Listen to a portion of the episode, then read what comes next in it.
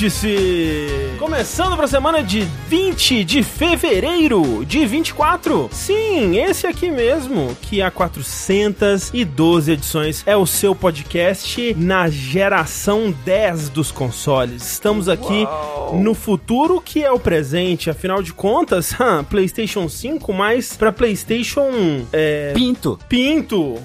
É, estou aqui com ele, que é um orgulhoso proprietário de um Nintendo Split Pro HD, Exatamente. Eduardo Sushi. Eu mesmo. E eu vim do futuro, da 11 geração, onde nós jogamos Digimon. Oh, não. É, caralho. Não! É isso aí, Eu, le- Sushi. eu lembrei que tinha carta de Digimon no- na minha capinha de celular. Papelão.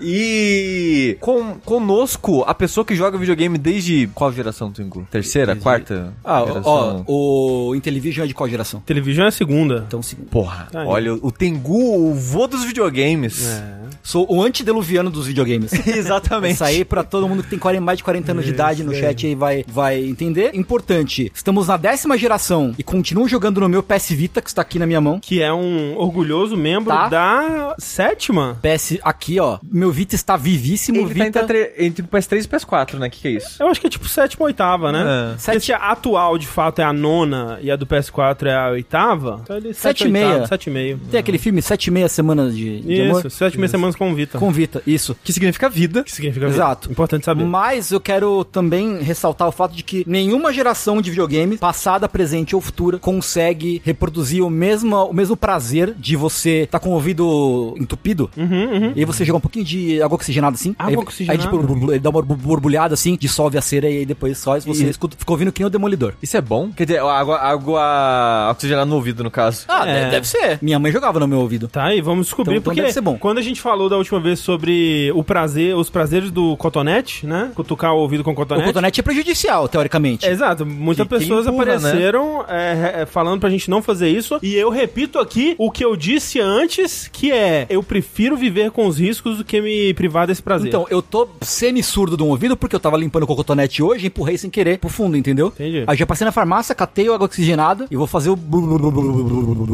E André Campos. Sou eu, cotonete humano. O cotonete humano. Sou eu. Começando aqui mais um episódio do Vértice, esse que é o nosso podcast de todas as semanas aqui pra falar sobre notícias e lançamentos de videogames. Nessa semana começando na terça-feira, mas o normal é que a gente comece nas segundas-feiras, sete e meia da noite. Esse programa acontece ao vivo no nosso canal da Twitch, que é twitch.tv jogabilidade, mas depois ele, tal qual a magia do Pinóquio, se torna um podcast de verdade e você pode escutá-lo na sua plataforma de preferência, seja ela o Spotify, Google Podcasts, Apple Podcasts ou outro agregador aí da sua escolha, como por exemplo, o aplicativo do Orelo, né, que você escutando lá, a gente, mesmo sem você não apoiar, a gente recebe uns centavinhos, então fica aquele convite aqui pra você que escuta a versão editada desse programa, vir ter conosco na semana que vem, segunda-feira, sete e meia da noite, aqui no twitch.tv jogabilidade, que também vai mudar, né, assim, não sabemos até quando o Twitch será o nosso local primário de, de lives aí, dado a situação atual, né, e mudanças que vêm ocorrendo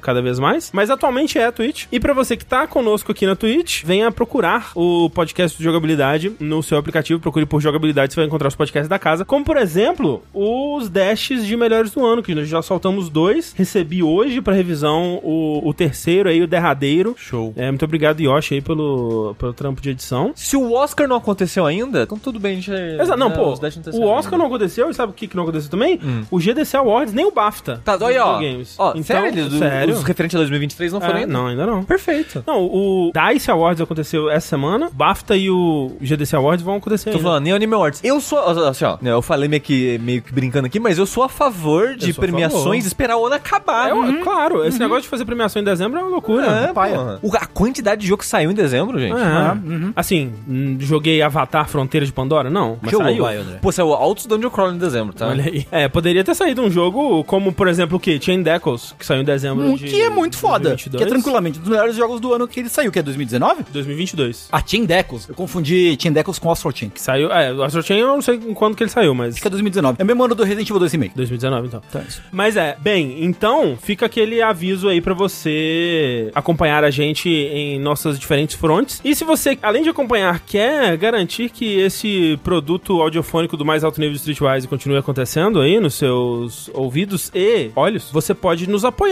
no Orelo. Orelo.cc barra jogabilidade é o nosso principal local de apoio e o, o mais eficiente, né? Onde você mais vai estar apoiando a gente, onde você mais facilmente vai acessar o- o- as recompensas por tal apoio. Porque lá, além de apoiar o jogabilidade a partir de, de 15 reais por mês, você também ganha acesso ao nosso grupo do Discord e tem acesso aos podcasts bônus, né? Podcasts bônus esses que lançam todas as semanas, alternando aí suas temáticas. Essa semana vai sair aí um minigameiro sobre. Não vou falar o quê, vou manter o segredo. Mas é um minigameiros musical. Fica aí Ah, a, a dica. Fica aí a- o, o teaser. Por um mesmo? segundo eu esqueci que a gente tinha gravado. Eu, eu esqueci, É já eu não faz lembro. um tempinho, já faz um tempinho. Mas é. Fica aí que em breve estará chegando aos seus ouvidos aí o próximo episódio do Minigameiros. E aí, semana que vem, temos aí um novo Fora da Caixinha. Mais assuntos que não dizem respeito aos videogames. Então agradecemos a todo mundo que faz parte dessa grande família muito unida e muito oriçada, que nos apoia. E se você não tem como nos apoiar no momento, né? Assim, tem o Twitch Prime, né? Que se você assina algum serviço da Amazon, pinga ali um pouquinho pra gente, cada vez menos, mas ainda continua pingando alguns, alguns centavinhos agora. E agora não é exagero, né? São literais centavos. Uma parada que um dia já foi 15 reais.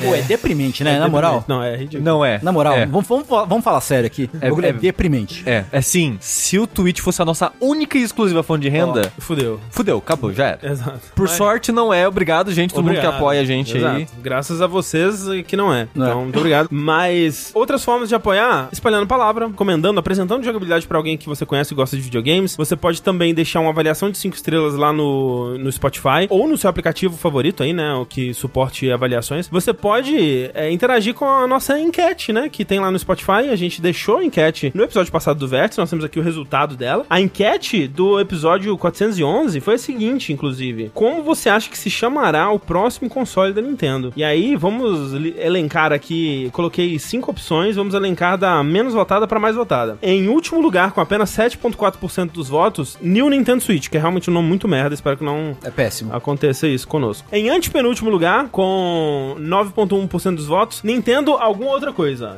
Algum outro verbete aí, alguma outra... As pessoas gostam do Super, né? As pessoas sempre pedem É. o retorno do Super, tipo a Super Nintendo Switch. Então, é porque a, a outra tá aqui, ah, ó. tem aqui, porra. É, em antepenúltimo agora, de novo, né? Que é muito, muito difícil fazer. Com 17% dos votos, Nintendo Switch 2, que é seguro. Que é um nome péssimo É também. muito ruim. Daí, em segundo lugar, com 20% dos votos, Super Nintendo Switch. E em primeiríssimo lugar, sem nada de puxar a sardinha pro nosso lado Não. aqui, de forma alguma, Nintendo Split, com 45,5% dos votos. Muito obrigado por Eu, acreditar eu- na eu só palavra quero, do eu só quero isso na minha vida, gente. É só isso que eu quero também. Uhum. Imagina. Consegue imaginar? Vem o trailer e é Nintendo Split. Eu consigo, André. Eu, Só que eu, eu acredito, consigo. real, assim, real. Eu, eu consigo também, eu consigo. Eu eu, eu acho que Quer vai dizer, ser. nos meus sonhos eu consigo. Ah, Eu não acho que vai ser, mas assim... eu acho que vai. Tá bom. Eu acho que vai. Tá eu isso. gostaria muito. É um segredo, né? Basta a gente acreditar de verdade, com o nosso coração mais, mais sincero, que os nossos sonhos se Então, muito obrigado a você aí que nos apoia da forma que você pode, seja monetariamente, seja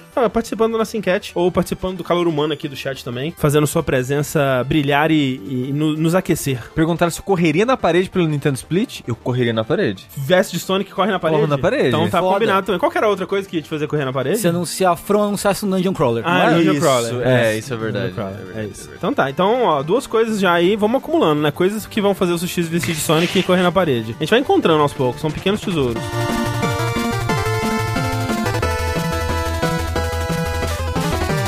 Vamos lá então para as nossas notícias de hoje. Vejam só, né? Porque vamos abrir aqui com a continuação, né? O, o- diretamente do cliffhanger que nos foi deixado aí nas últimas duas semanas, que é todo o embrólio lá da Microsoft, né? E o futuro do Xbox enquanto console, o futuro dos exclusivos do Xbox. Como a gente já sabia, na semana passada eles tinham marcado o- um episódio do podcast do Xbox para quinta-feira, né? Onde eles iam falar mais sobre essas questões e outras. Então, como previamente anunciado, rolou de fato na, na quinta-feira esse episódio do, do podcast com Phil Spencer, o Matheus Bumbum e a Sarah Bond, com a Tina Mini apresentando. Não sei se as pessoas vão reconhecer Nossa, a Tina do Mini. Co- que era do Kotaku, né? Kotaku, né? De, de outrora. Sim. Agora ele apresenta o podcast do, do Xbox. Pô, parece muito Matt Booty e Sarah Bond é tipo muito nick de Counter-Strike, né?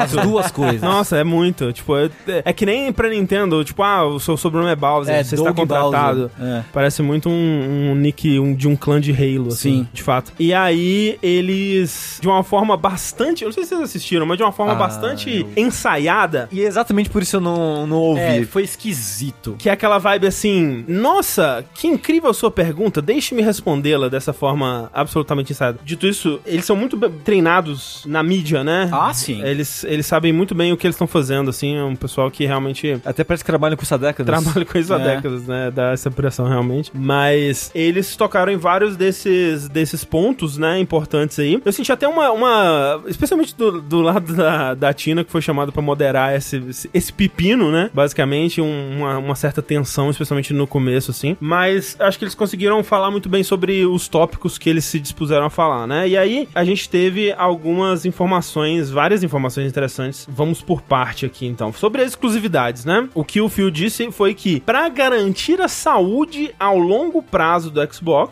e aí o que isso significa a gente vai entrar daqui a pouco, alguns jogos serão lançados em outras plataformas, como PlayStation 5 e Switch, de fato, né? Que era parte do rumor que estava circulando por aí. Agora, quais jogos, né? Quantos jogos? Serão todos os jogos, como estava se supondo anteriormente? Não serão todos os jogos, né? E inclusive ele fala que no momento não há planos pro Starfield e o Indiana Jones, que foram realmente o, ponto em que os rumores começaram a pegar fogo, né? Porque o rumor do Hi-Fi Rush e do Sea of Thieves já tava circulando um pouco antes. Tinha algumas pessoas preocupadas, meio que não acreditando e tal, e aí foi quando começou a se falar de, de Starfield e Indiana Jones e outros, né, exclusivos tipo Halo, Gears e tudo mais, é que o pessoal começou a ficar mais preocupado mesmo. E ele disse que esses dois jogos não, não estão nos planos, né? É engraçado porque saiu também junto disso uma entrevista do Phil Spencer no The Verge com o Tom Warren, onde ele pergunta, então, nunca vai sair esses jogos, Starfield, Indiana Jones? Ele fala assim, olha, veja bem, nunca diga nunca, não é mesmo? Vamos ver isso daí. No momento, não, mas, né? E uma outra coisa que ele fala é que eles ainda vão manter foco em exclusivos pro Xbox, né? Essa ainda é parte da estratégia deles que não mudou, mas que ele vê cada vez menos jogos exclusivos existindo no geral. E de fato é uma tendência Até vindo da Sony, né? é, vindo da sua, tipo, a única empresa que ainda é, como no Velho Testamento, é a Nintendo, né? Aham. Tipo, não, nossos jogos são os nossos jogos e fim de papo. E se olhar pra trás, vira sal. Exatamente. Exato. Mas de fato, a Sony tem feito menos. Tipo, até, até se você for ver aquele jogo de beisebol dela, lançou pro Xbox. A Sony já publicou o jogo no Xbox. Qual né? é o de beisebol? É O MLB. MLB Ah, é. Show, é. Era da Sony esse jogo? É, Caramba. publicado pela Sony. Não é. lembrava. Enfim, no momento, então, o plano são pra quatro jogos. Que, inclusive, soltaram os nomes dos jogos durante a, a- Antes de eles falarem no podcast. É. Acho que já caiu a hora do, do embargo da notícia. E aí começaram a soltar. Já soltaram de que, ó, Famitsu soltou. Família soltou, o próprio a matéria do Tom Warren soltou Aham. também, que, né, eles, eles, eu achei esquisito, né, porque ele fala assim, ah, a gente não vai falar quais são os quatro jogos, porque cada uma das empresas vai anunciar por conta própria. Podia ter falado, foda-se, né? Porque não tem muito Porque porquê, senão né? fica fazendo esse mistério, parece que tá escondendo alguma coisa, sei lá, né? Se é, uma, se é um podcast aí, uma comunicação pra trazer essa boa fé de volta, né? eu Acho que É. podia ter falado. Mas de qualquer forma, os quatro jogos, como vazado, né? Muito dos vazamentos estavam corretos aí, vão de fato ser Hi-Fi Rush, Sea of Thieves, Paintment e Grounded. Uma bela seleção aí de quatro jogos, né? Sim. É, Grounded, pô, desse tipo de jogo foi o que eu mais gostei de ter jogado, o que eu mais joguei e, e gostaria muito de jogar mais. Hi-Fi Rush e Paintment, clássicos absolutos. Ó, só, só, só sobre o Grounded. E Sea of Thieves é o- Sea of Thieves, né? O Totoro jogou muito Ark, ele gosta desse tipo de jogo, ele fala que o melhor que ele jogou foi o Grounded. É muito bom, é muito, muito bom. É, e aí, né, a justificativa que eles deram pra, pra cada um, né? Paintment e o Hi-Fi Rush, falar, ah, são jogos com. Todos esses jogos, na verdade, são jogos com mais de um ano de lançamento. E no caso desses, são projetos menores, que nunca foram feitos com essa mentalidade de, ah, vai ser o grande exclusivo que vai impulsionar vendas de console nem nada. E eles meio que já saturaram o mercado dentro do Xbox, né? Tipo, meio que quem iria jogar esses jogos no Já Xbox já, pegou, jogou. né? Então faz sentido trazer pra novas plataformas. E o Sea of Thieves e o Grounded são jogos que quanto mais gente estiver jogando, melhor pra saúde do próprio jogo. Eles comentaram se vai ter é, multiplayer entre plataformas desses Ah, jogos? vai. Com certeza vai. É que, eu não- é que não não falaram. Eu não vi se eles falaram ou não. Não falaram, mas, tipo, né, a Microsoft foi uma das grandes iniciadoras dessa É, moda, né, de, de ter crossplay nos jogos. É, e quem, tal. quem normalmente bloqueava esse tipo de coisa era a Sony, não a Exato, Microsoft. exato. Não no- na época do PS3, né? Na época do PS3 começavam pra baixo, a Sony tava tentando Ah, é, né? Era? colocar crossplay nas coisas, coisas. mas ninguém queria. Ah, é. Tanto que tinha com alguns jogos, alguns poucos jogos com PC. É, eu mas tinha aí no Portal. PS4, Warhawk, virou- como é que chama aquele, como chamava aquele jogo? Ah, tinha o, tinha o, o, Mass, o Mag, né? Mag. Portal 2. É que Mag não saiu pra PC, mas é... o Portal 2 tinha crossplay. É Tinha verdade, aquele né? Defiance esquisito, que é, enfim, tinha, tinha alguns jogos nessa pegada. Eu só queria dizer que, tipo, como a Sony tava pra baixo na época, é, ela né? queria e depois falou, não, não quero não, pra quê? E, Isso. né, Pois é, é. agora a Xbox, como tá, ela tá pra baixo, ela, né, é interessante pra ela. Então, né, esses são os jogos e, os motivos pra sair. Vocês não viram, então, o, a- o podcast? Eu vi um pouco só. Vi um pouco, você não viu nada. Não ouvi nada, porque eu sabia que esse monte de, de enrolação, eu preferi ler Lê, só é, resumo depois. É, é, o, o Heitor tava falando, né, que era uma, é uma conferência que podia ter sido um e-mail. Super. E de fato, né, você lê ela na forma de e-mail é, é mais interessante. Mas, uma coisa que me deixa com um sentimento ruim, assim, assistindo a essa parada, e nem de longe é algo específico, exclusivo da, da Microsoft, né? Eu sei que todas essas empresas grandes de videogame e fora dos videogames são assim também, né? Mas quando o Phil Spencer fala de saúde a longo prazo do Xbox, né? E quando ele fala de qual que é o objetivo dele lá dentro, é muito esquisito ver ele falando tão abertamente sobre crescimento. É esse o objetivo dele. Tipo, não é. Não, o objetivo da Microsoft, o objetivo dele dentro da Microsoft, não é fazer bons jogos, não é nem vender muito, não é nem ser a empresa número um ou a líder de mercado ou o que quer que seja, ser a maior empresa do mundo, porque eles meio que já são. O objetivo é crescer. Tipo, é muito do... É tipo, e é, é óbvio, né? Se você para pra pensar qual que será o objetivo de um, de um CEO, de, de uma empresa do tamanho da Microsoft. A gente sabe, é crescer, né? Mas, é falar abertamente assim, Então, é, é bem isso, nojento, tipo, assim. É, é que normalmente isso vem na linha fina, né? É. As pessoas falam, falam, ah, a gente quer ser o líder, a gente quer trazer as melhores experiências. Que no fundo é, a gente quer crescer, como É, qualquer negócio Todas quer. essas outras coisas são estratégias pra crescer. Isso, pra, né? pra chegar nesse fim, exato. E é muito esquisito, porque, tipo, você fica pensando, cara, pra quê? Sabe, tipo, e você sabe qual que é a resposta também, né? Uhum. A resposta. Mas você fica. Chega um ponto que você fica, tá, mas pera, vocês já são a maior empresa do mundo? tipo. Pra onde vocês querem ir, Pra né? onde, você- pra onde que vai daqui? Tipo, vai vender jogo pra, pra alienígena? e aí eles eles estão falando sobre isso, né? Como que cresce do, do ponto que eles estão, né? Que a indústria de consoles, ela chegou num platô aí por volta de 200 milhões de jogadores. Esse número não, não cresce nem diminui muito nos últimos, sei lá, 5, 6 anos aí. E aí eles estão pensando em novas estratégias de como Tipo, aproveitar melhor o que tem, assim. é, não só aproveitar o que tem, mas de alcançar mais jogadores, né? Aham. De aumentar esse número de alguma forma, de conseguir tirar mais lucro, né, desses jogadores. E o o que ele fala de desse crescimento, né, ele, ele dá duas opções. Uma das opções seria cobrar mais por jogo ou ter mais microtransações e tudo mais, que é algo que ele, ele pessoalmente não, não é algo que ele gosta. E a outra, outra opção seria justamente expor esse conteúdo para um, um novo, né, um novo leque de jogadores que não tava exposto a isso ainda, né?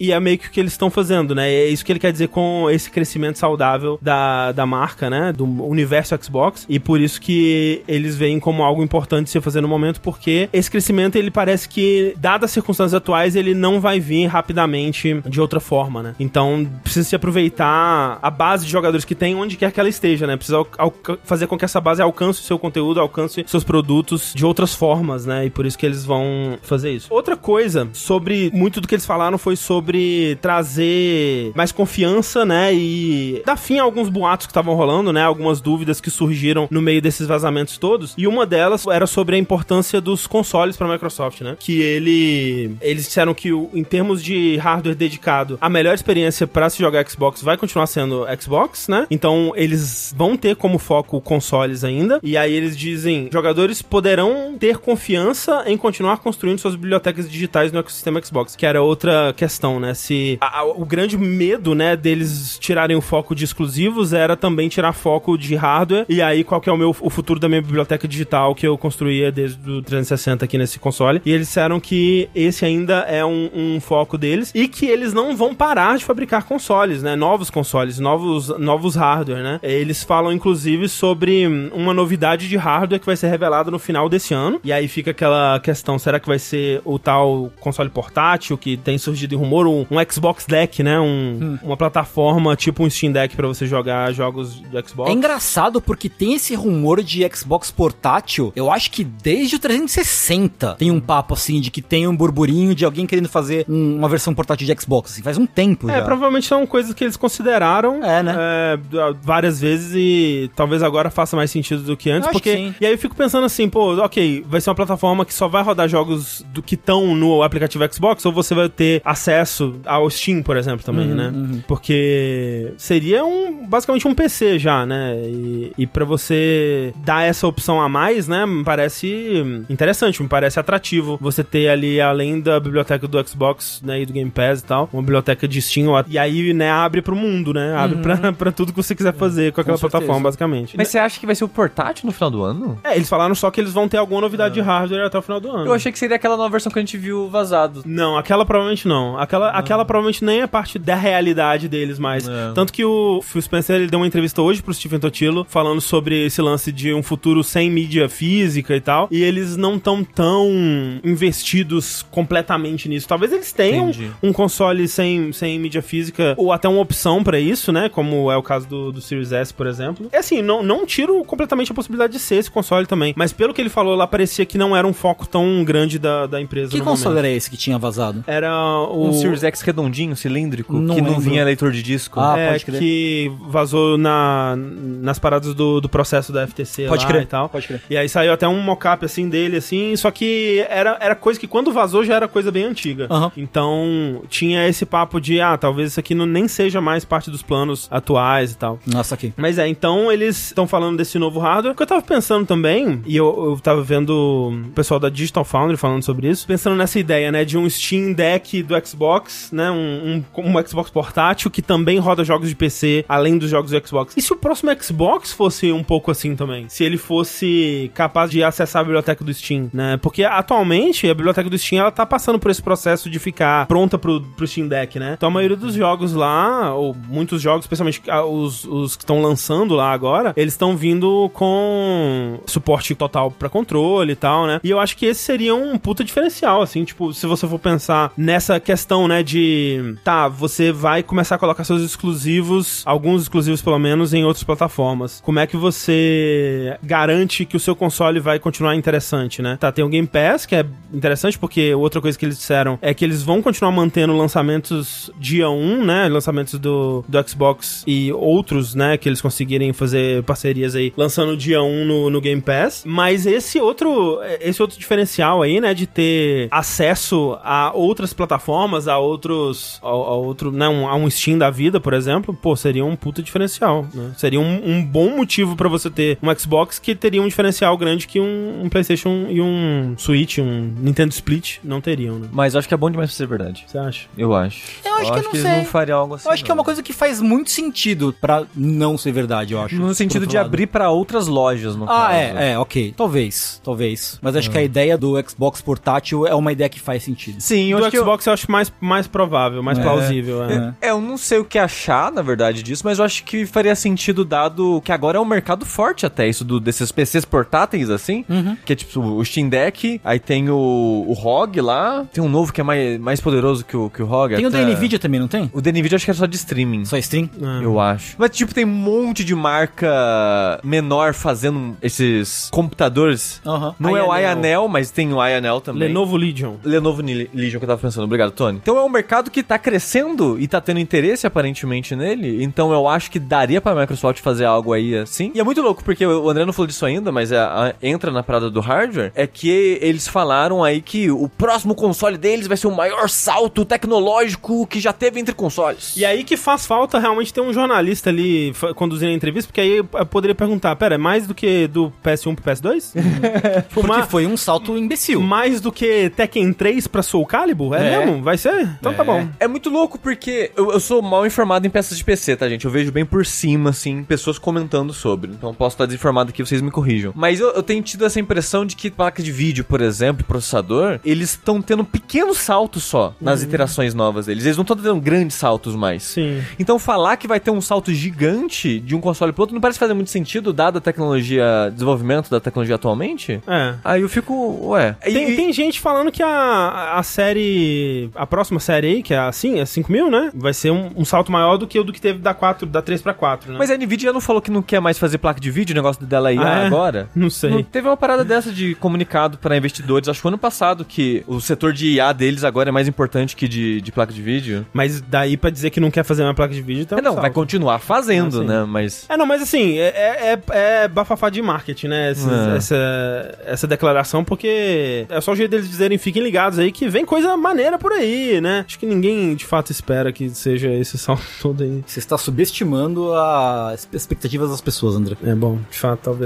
Realmente. Outra coisa, né? Falando sobre isso do Game Pass. Jogos da Activision Blizzard começarão a vir pro Game Pass, né? É, é porque eles, né? Pô, fez a compra do, do Activision Blizzard lá. 69 bilhões, show. Ficou dois anos essa porra. Cadê os jogos do Game Pass, né? Cadê? Porque, pô, na época que eles compraram a Bethesda, dois dias depois já tinha o, o jogo tudo lá. Aí começaram os rumores, né? E Não só por conta disso, né? Mas em volta de muitas outras coisas, mas tipo, ah, será que o Game Pass não é mais o foco? Será que, que é a morte do Game Pass? É, os jogos da Activision Blizzard não vão vir pro Game Pass. O jogo dia 1 não vai vir mais pro Game Pass. E aparentemente não. Eles vão começar no dia 28 de março com o Diablo 4. Eles não falaram nada sobre outros jogos ainda. Definitivamente não falaram nada sobre Call of Duty. Mas, numa entrevista, nessa entrevista que o Phil Spencer deu pro Steve Sotilo hoje de tarde, o Phil Spencer fala sobre uma vontade de colocar que todos os lançamentos da Activision Blizzard sejam dia 1 pro Game Pass, assim como os da Microsoft e os da ZeniMax Bethesda. Se isso inclui também Call of Duty, parece que sim, né? Porque ele, ele só falou assim, todos da Activision Blizzard dia 1 no Game Pass, que era algo que muita gente tava duvidando, e ele não disse com todas as letras, mas deu a entender que seria esse o caso, né? Vamos ver se vai ser de fato, porque até agora não, nem anunciaram, né, o Call of Duty desse ano. Talvez nem tenha, né, né, no meio dessa reestruturação toda aí, É. eles pulem esse ano. Vai ser o remake do Ghost agora. Vai. Isso. Vamos, vamos começar. Exato, né? Porque eles estão fazendo na ordem. Tinha os Black Ops no caminho aí também. É, né? mas os Black Ops não é da Infinite Ward, né? Eu sei que eu já perdi a conta a essa altura. De fato. Mas é, o lance do Diablo 4 é que é um jogo que faz muito bem ter no Game Pass, né? Que é o tipo de jogo que a pessoa joga de graça, entre aspas, né? E aí vai comprar pacote de expansão e Cosmético. cosmético e gasta dinheiro pra caralho É. e endivida a família e o caralho. é quatro. Que curioso, falaram que o rumor é que o próximo vai ser mundo aberto, codezinho. Ah, para, é, interessante. Incrível. Seria algo. E aí também sobre Game Pass, é que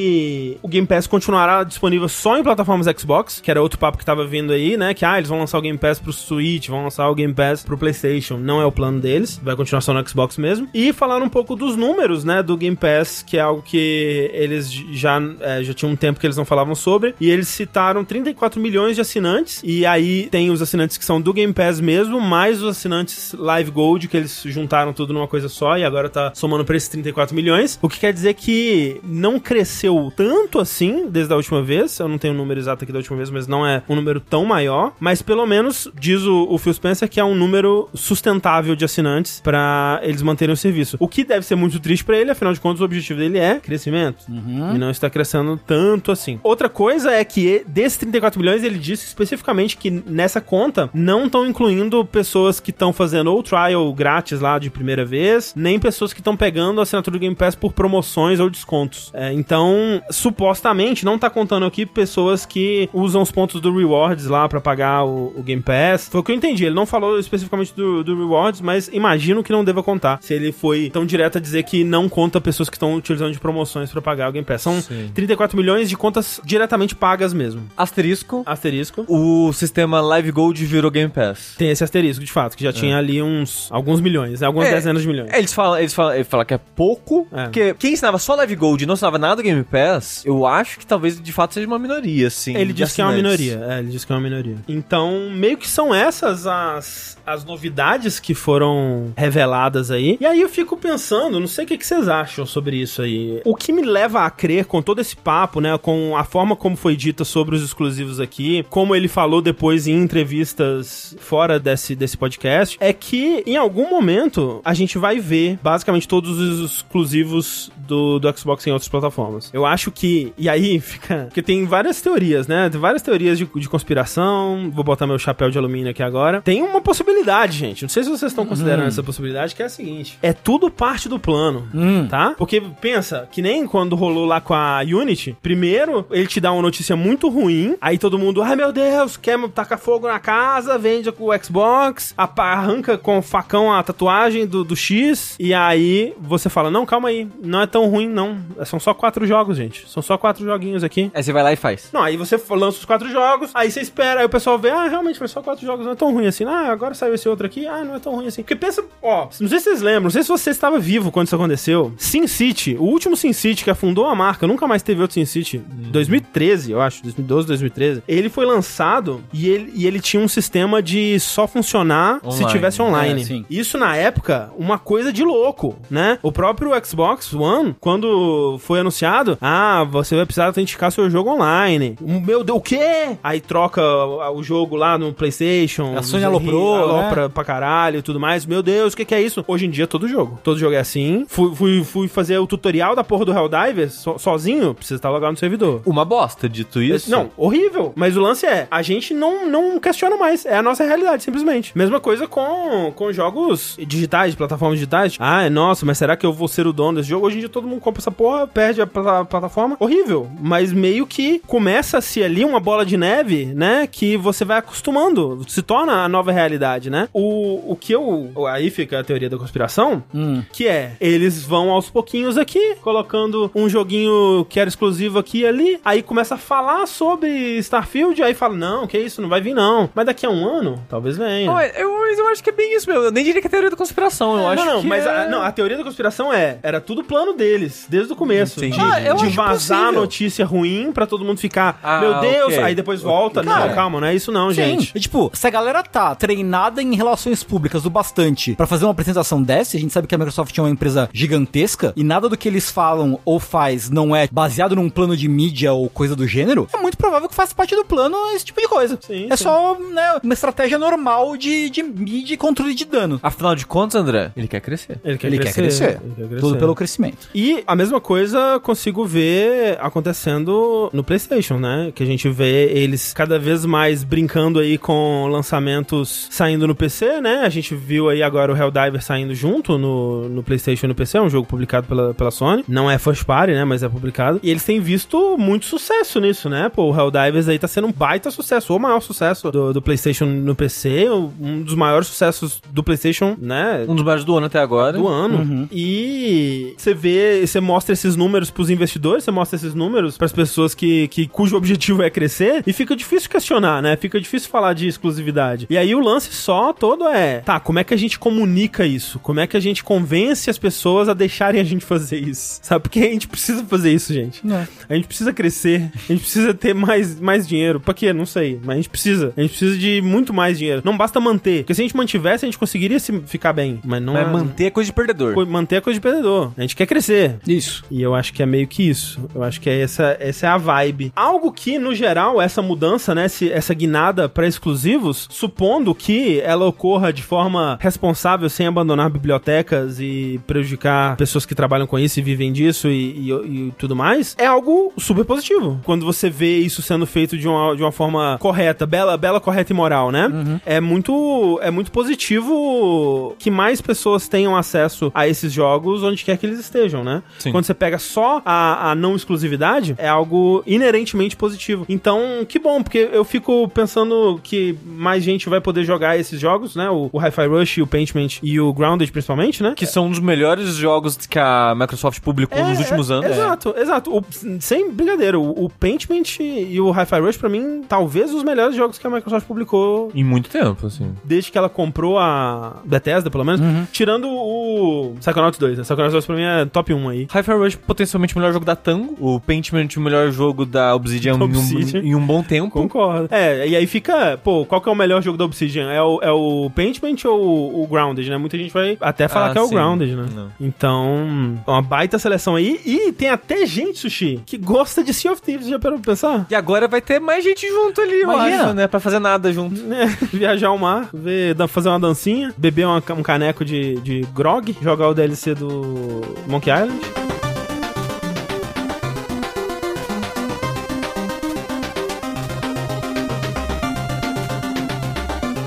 Vamos falar sobre o futuro de outros consoles aqui. Vamos falar do futuro do Nintendo Split. Uou! Nós temos novidades também, previsões de que o Nintendo Split, primeiro que ah, o que a gente tinha, né, até então, era que o novo console da Nintendo, conhecido popularmente como Nintendo Split, Em todos os lugares. em todos os lugares, Sim. definitivamente. Ele iria ser anunciado em março agora e ser lançado lá por volta de setembro, né? Desse ano, 2024. Eis que chega PH Loot Leap, o Dusk Golem BR. O segundo jornalista de games. Exato. O Dusk Golem que a gente merece. Isso.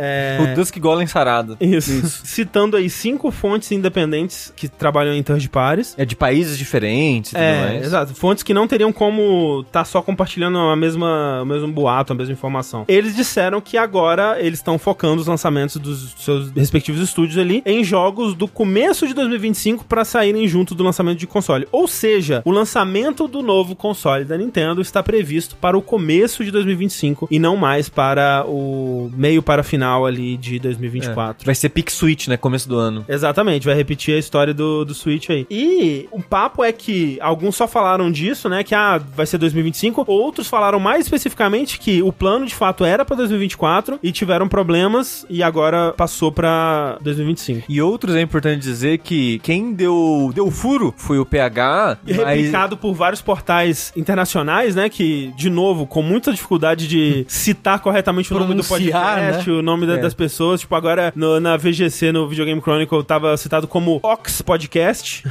Ox do controle, o boi do controle. Mas depois que ele deu o furo, vários jornalistas foram conferir fontes, né? Uhum. E um monte de lugar confirmou e cada um foi meio que trazendo coisinhas diferentes, né? Exato. Tanto o próprio Videogame Chronicle, eles primeiro postaram falando, olha, esse cara aqui tá falando dessa, desse, desse furo aqui. E aí, quando eles postaram, várias pessoas trabalhando em empresas que já tinham essa informação, corroboraram essa informação e falaram, é realmente 2025 e tal. E aí, outros, outros portais, né? A Eurogamer disse que ouviu cochichos sobre isso. A, a Bloomberg, né, com seu Jason Schreier aí, confirmou também. Falaram que o atraso seria pra preparar mais jogos first party pro lançamento. E agora fala-se de um anúncio numa Nintendo Direct em junho. É, então, ao invés de março pra anunciar, vai ser junho pra anunciar, que faria sentido, né? Aquele período do ano ali. E lançamento no começo de 2025, sabe Tô lá quando? dizendo que o período E3 vai ter anúncio de console. Pô, vai ser massa. Assim, eu tava bem empolgado pra ter um anúncio do. pra gente ver esse novo console no- em março agora, mês que vem já. É, é engraçado que, tipo, se você perguntar pra mim, o console que eu menos joguei dessa geração foi o Switch. Mas se você perguntar pra mim, eu tô mais interessado no próximo da Nintendo, Sony Microsoft, é Ah, Nintendo. não, Ah, é. Nintendo. Sem Porque a. Nintendo você não sabe exatamente Você não sabe o É. que esperar. o que esperar. É, é aquela sensaçãozinha gostosa da, da infância, assim, tipo,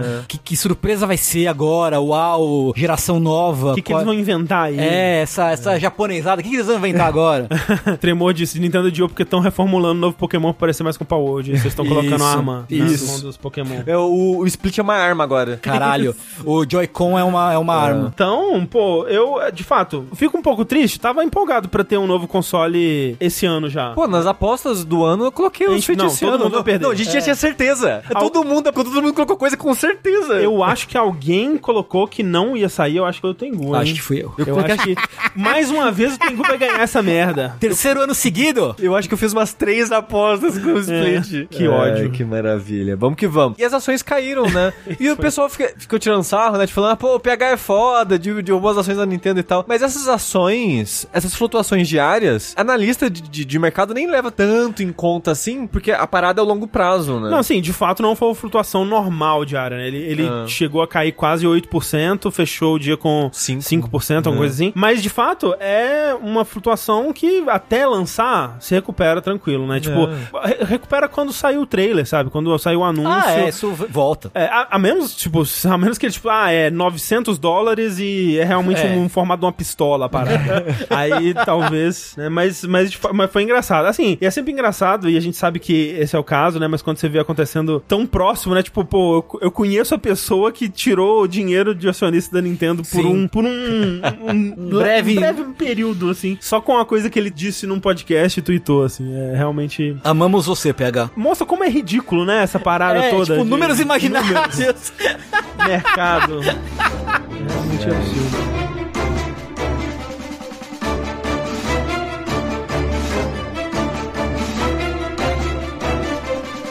Agora que falamos da Nintendo, vamos falar um pouco do PlayStation, né? É pra verdade. encerrar a trinca aí. Porque teve um. Como é que fala mesmo? Um earnings call, eu acho, né? Uma, foi uma. uma- Um relatório trimestral. um relatório trimestral referente ao final de 2024, né, até dezembro. Eles fizeram só agora em fevereiro essa reunião. Como sempre, é público por causa de acionistas, investidores e coisas do tipo. Então a gente sabe algumas coisas que foram ditas lá. Foi comunicado nessa paradinha que não vai ter detalhes aqui pras palavras usadas. Jogos, não terão grandes séries conhecidas Isso. lançadas, é, da Sony, né, no caso, first party, lançados até abril de 2025. Ó, pra fazer o coach aqui, não planejamos lançar nenhum grande título de franquia existente, como God of War e Spider-Man.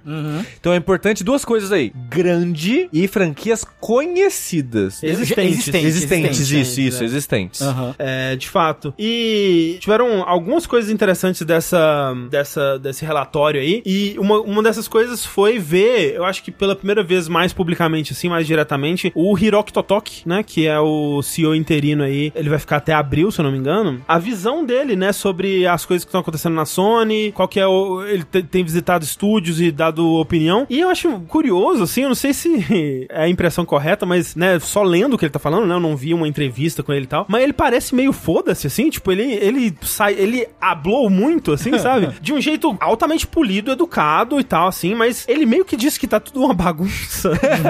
ele meio que tá falando, tipo, gente, que porra é essa que vocês estão fazendo? O que, vocês passaram os últimos anos fazendo o que exatamente aqui? Ele. Porque o, o ele, ele é de cima, né? Tipo, ele é. Ele tá, tava acima do Jim Ryan e não mexendo com videogames diretamente, né? Ele era da Sony Sony. Sony Sony. É. Então ele veio, veio agora e ele tá meio que se aclimatando ao, ao- a como se fazem videogames, a, ao quanto, quanto que eles é, demoram, né? E como que é o, esse processo. Provavelmente ele trabalhava num âmbito que envolvia menos criatividade, menos incerteza. Mais burocrático, né? Mais burocrático. Não sei dizer, mas é, é a impressão que me passa. Porque, tipo, quando ele fala. Falou que ele foi visitar a Band, por exemplo, e ele fala assim, pô, pessoal muito bom, né? Muito criativo, muito legal, mas cumprir prazo não consegue, né, gente?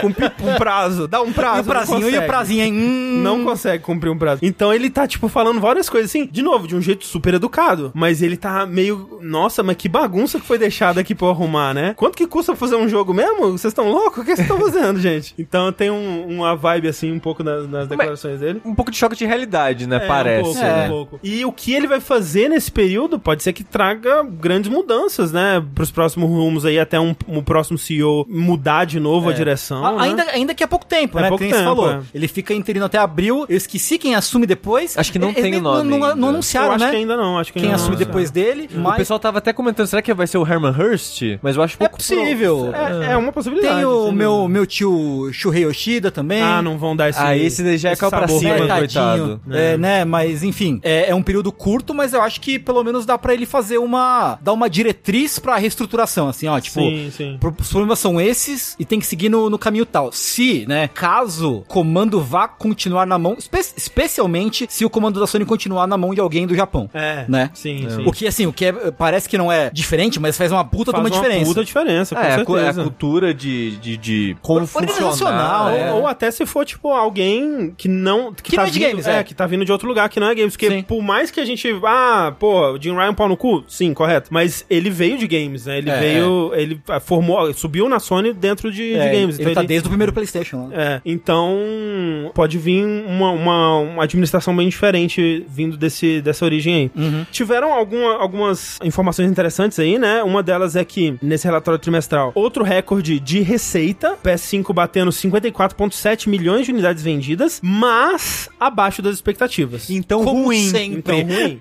O objetivo não é vender, é crescer. Porque, e assim, é, e é muito engraçado. Porque eles falam de forma negativa de. É, foda. Porra, a gente tinha a previsão de 25 milhões e até agora o ano fiscal acaba só em é, março, abril, né? Isso, do, isso. do ano seguinte. Então ainda tá no ano fiscal de 2023. E a previsão era vender 25 milhões. E eles falaram: não vai dar, não vai dar mais. Não vai dar. Não vai dar. tanto que no final do ano eles fizeram bastante promoção, assim, né? Bastante oferta. Bem agressivo, né? Bem agressivo pra empurrar mais número, né? Pra ver se eles chegavam próximos de bater essa previsão. Não conseguiram, inclusive eles falam lá que perderam um bocado de dinheiro com isso, né? Porque eles estavam vendendo abaixo do preço de custo em alguns casos e tal. Mas não vai dar, e aí agora eles abaixaram a previsão, né? É, a pre- eles venderam até agora 16,4 milhões e a previsão agora é de 21 milhões nesse último trimestre fiscal deles aqui. Lembrando, de novo, eles não fecharam no prejuízo, longe disso. Não. Eles estão com lucro de, de receita, né? Aí o que É, eu. Com recorde de receita. Aí vem aquela coceirinha, né? Tipo, o incômodo dessa insatisfação deles. No próprio relatório trimestral, tem a comparação à estatística de venda, né? E coisa. É o ano que mais vendeu PlayStation, né? Ah, é? De todos os anos de PlayStation 5, foi o ano que mais vendeu PlayStation 5 e falou, pô, que bosta. E você pensa, nem tem jogo, imagina se tivesse. Pois é. Cara, E imagina. fala que vai ser mais um ano sem jogo. É, e agora, agora- gente, você achava que tinha Agora pouco fudeu. jogo, agora... É, agora depressão agora.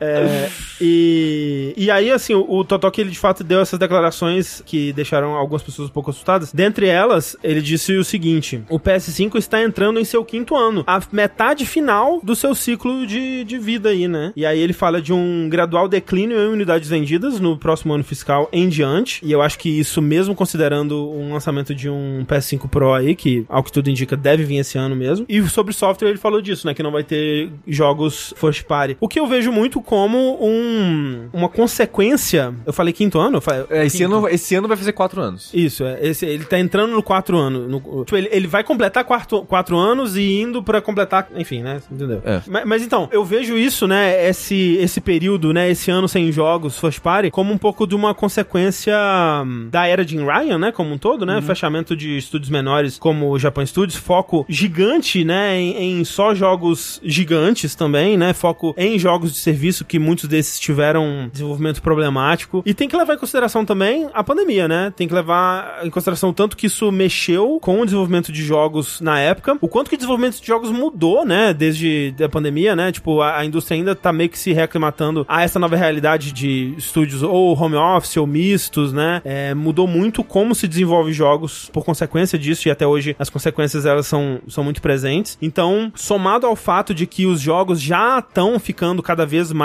difíceis e longos de desenvolver, né? Sei lá, na geração passada, um, um jogo demorava. Um jogo AAA demorava em média 3, 4 anos. Agora, 5, 6 anos, né? É interessante você pegar até os próprios estúdios da Sony mesmo, né? Os estúdios first party. Você pega o Naughty Dog e você vê na geração do PS3, eles eram um reloginho, um jogo a cada dois anos. 2007, Uncharted 1, 2009, Uncharted 2, 2011, Uncharted 3, 2013, Uncharted, é, The Last of Us, né? E aí, vai pra próxima geração, 2016, Uncharted 4. Aí, 2020, The Last of Us é, 2. Tudo bem que eles tiveram aquele expansão do, do Uncharted, né? Mas E problema de desenvolvimento. é, e agora já tiveram problemas no, no jogo que eles iam lançar, provavelmente esse ano, né? Que era o, o, o modo de sobrevivência lá, o modo online do, do The Last of Us 2, né? E sabe-se lá quando que vem o próximo jogo deles aí, né? Então os jogos estão cada vez demorando mais e mais pra serem desenvolvidos. E se você parar pra pensar, todos esses maiores estúdios que você. Ah, pô, como o Totoki disse, de franquias conhecidas, né? Existentes e tal, todos esses jogos já saíram, né? Então, tipo, a Insomniac já lançou o Spider-Man, Santa Monica já lançou God of War, a Sucker Punch, tipo, já tem um tempo, é que tá mais próxima provavelmente a lançar um jogo aí, mas bem no, no final do PS4 lançou o Ghost of Tsushima. A, a Naughty Dog lançou também o Last of Us 2 em 2020. Meio que isso, né? É, tem a Band, né? É verdade, a Band... É, a, a Guerrilla lançou Horizon. Tem a Band. O que, que a Band tá fazendo nesse filme? Ela não tava dando suporte a algum desenvolvimento? A Naughty Dog, né? Teve uma época que ela tava mexendo em É. algum, alguma coisa de Uncharted. Eu não lembro mais. Se um dia a gente já soube de algum rumor, eu não- já não lembro mais. A Mas a Band, a... Band tá trabalhando em Marathon, não é possível. Isso é muito, seria muito triste. Uau. Mas a parada é que é um, no máximo, dois jogos por geração, né, agora, aparentemente. Sim. Se saiu no comecinho da geração, talvez dê tempo de fazer dois. Dois, talvez. Olha lá. Né? É. Mas assim, o pessoal no chat tá falando, ah, essa geração de- deveria durar mais e tal. E a impressão que dá é que sim, porque parece que nem teve direito. Tem um e-mail sobre isso, vamos guardar. Ok. Mas é, então.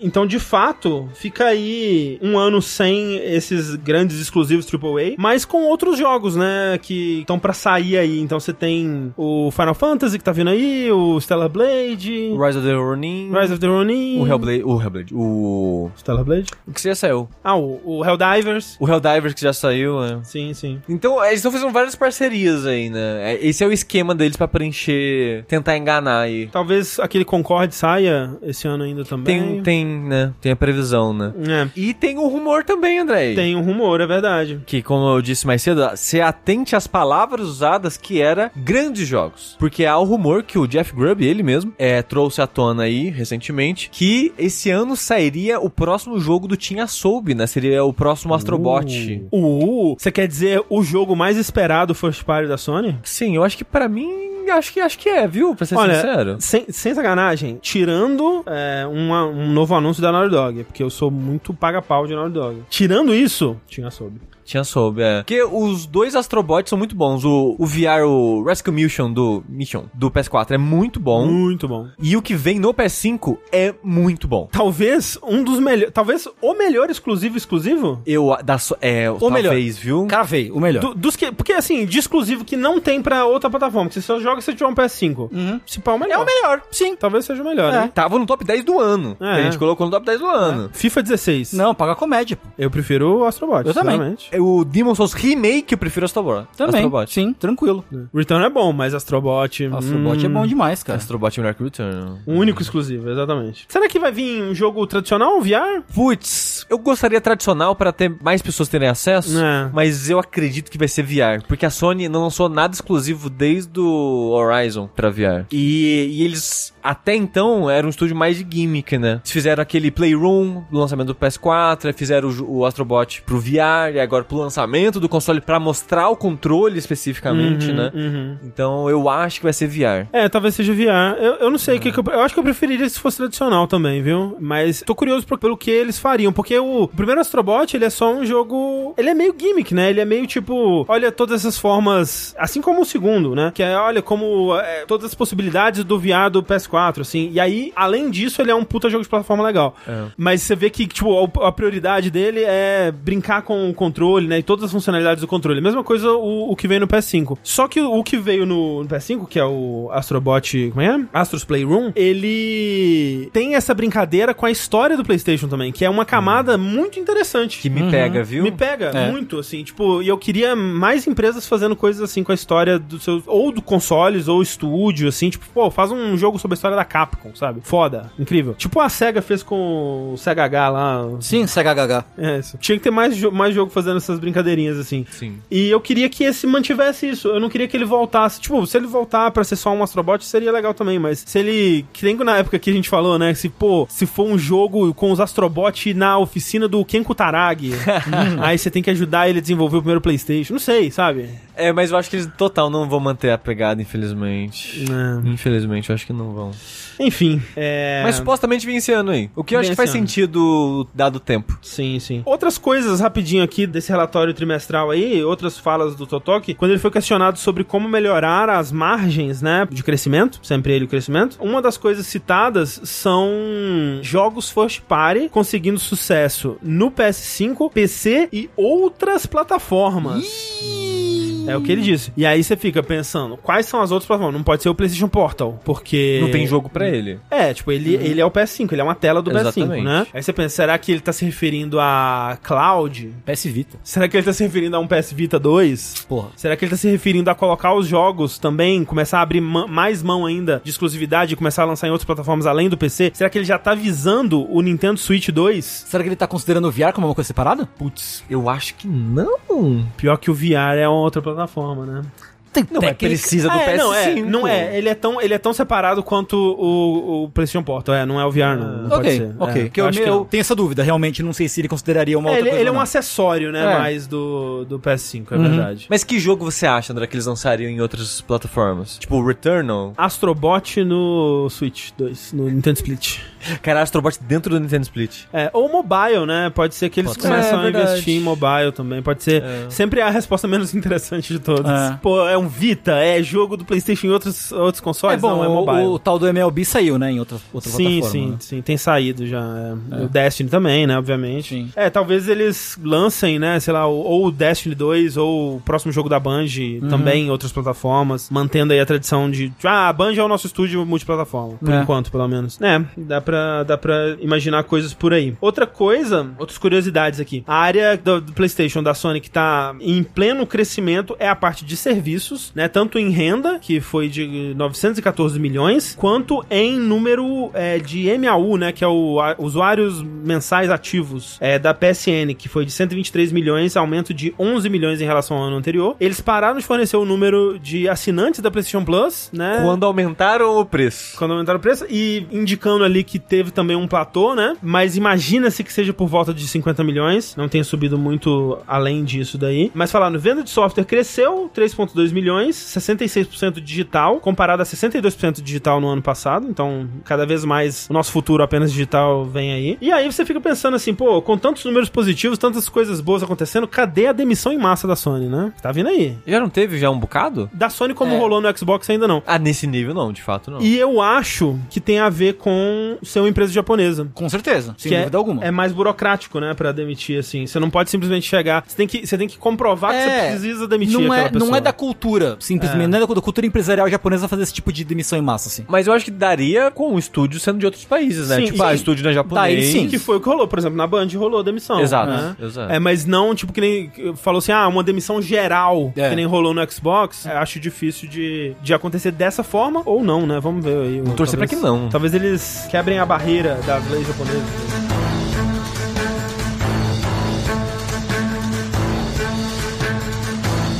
Enfim, chega de falar sobre o futuro dos consoles. Na verdade, não, porque eu vou mudar um pouco a ordem aqui. E nós vamos para as perguntas dos ouvintes, onde a gente tem é, alguns desses temas repetidos aqui. Mas antes disso, da gente ler o primeiro e-mail, você também mande seu e-mail pra gente. Manda lá no e-mail vértice.jogabilidade.de pra você que ainda usa essa tecnologia de outrora, ou no nosso usuário do Telegram, que é o arroba jogabilidade. E lá você pode mandar pra gente perguntas, temas pra gente discutir aqui e tudo mais que você quiser relacionado a videogames que pode render um, um belo momento aqui no, no Vértice. Muito obrigado, inclusive, todo mundo que mandou. Recebemos bastante e-mails Foda, e, tá? e- e mensagens e, e coisas. Não deu pra colocar tudo aqui, vão, vai ficar guardado pro próximo. Mas isso não significa que você pode parar de mandar. Continue mandando. É, continue sendo foda. Lê pra gente aí, Tengu. Vamos lá. Boa noite, caros jogabilideiros. Me chamo Fernando e De sou fato olha só, chama. Olha só, bem- é verdade. E sou um ouvinte assíduo desde 2018, mas essa é a primeira vez que envio uma pergunta por aqui. Venho propor uma reflexão. Nos últimos dias saíram matérias tratando do final do ciclo de vida do PS5, entre aspas. Porque, segundo consta, as vendas do console não estariam atingindo o número almejado pela Sony. O fim do PS5 implica necessariamente a substituição por outro produto. Porém, será esse o melhor caminho? Me recordo de ter lido, tempos atrás, que a Microsoft não lucrava com as vendas do Xbox, mas sim com os jogos barra serviços. Supondo que com a Sony a situação seja semelhante, não parece uma incongruência avançar para um novo console quando o atual carece de uma biblioteca tão grande quanto a dos antecessores? Outro ponto que se entrelaça nesse argumento é o indiscutível fato de que os jogos estão levando mais tempo para serem produzidos. Mesmo nos estúdios first party, ainda levariam anos até que os desenvolvedores pudessem assimilar a arquitetura de um novo console e começar a desenvolver jogos para ele. No próprio PS5 parece ser o caso, considerando a tendência que se verifica nos muitos remasters e remakes dessa geração. Logo, retornando à indagação original, faz sentido começar a pensar num substituto para um console que sequer atingiu seu ápice? Agradeço a atenção. Pô, tem muita coisa a ser dita aqui. É, eu nem sei por onde começar, mas a coisa que tá mais fresca na minha cabeça nesse momento. Essa geração, ela é muito diferente das outras. Tipo, por vários motivos, né? Não só pela pandemia global, né? Que, que tivemos aí. É, talvez pandemia global seja um pleonasmo, né? Eu acho, que é, eu acho que é. Ele é- A epidemia global aí, toma na sua cara.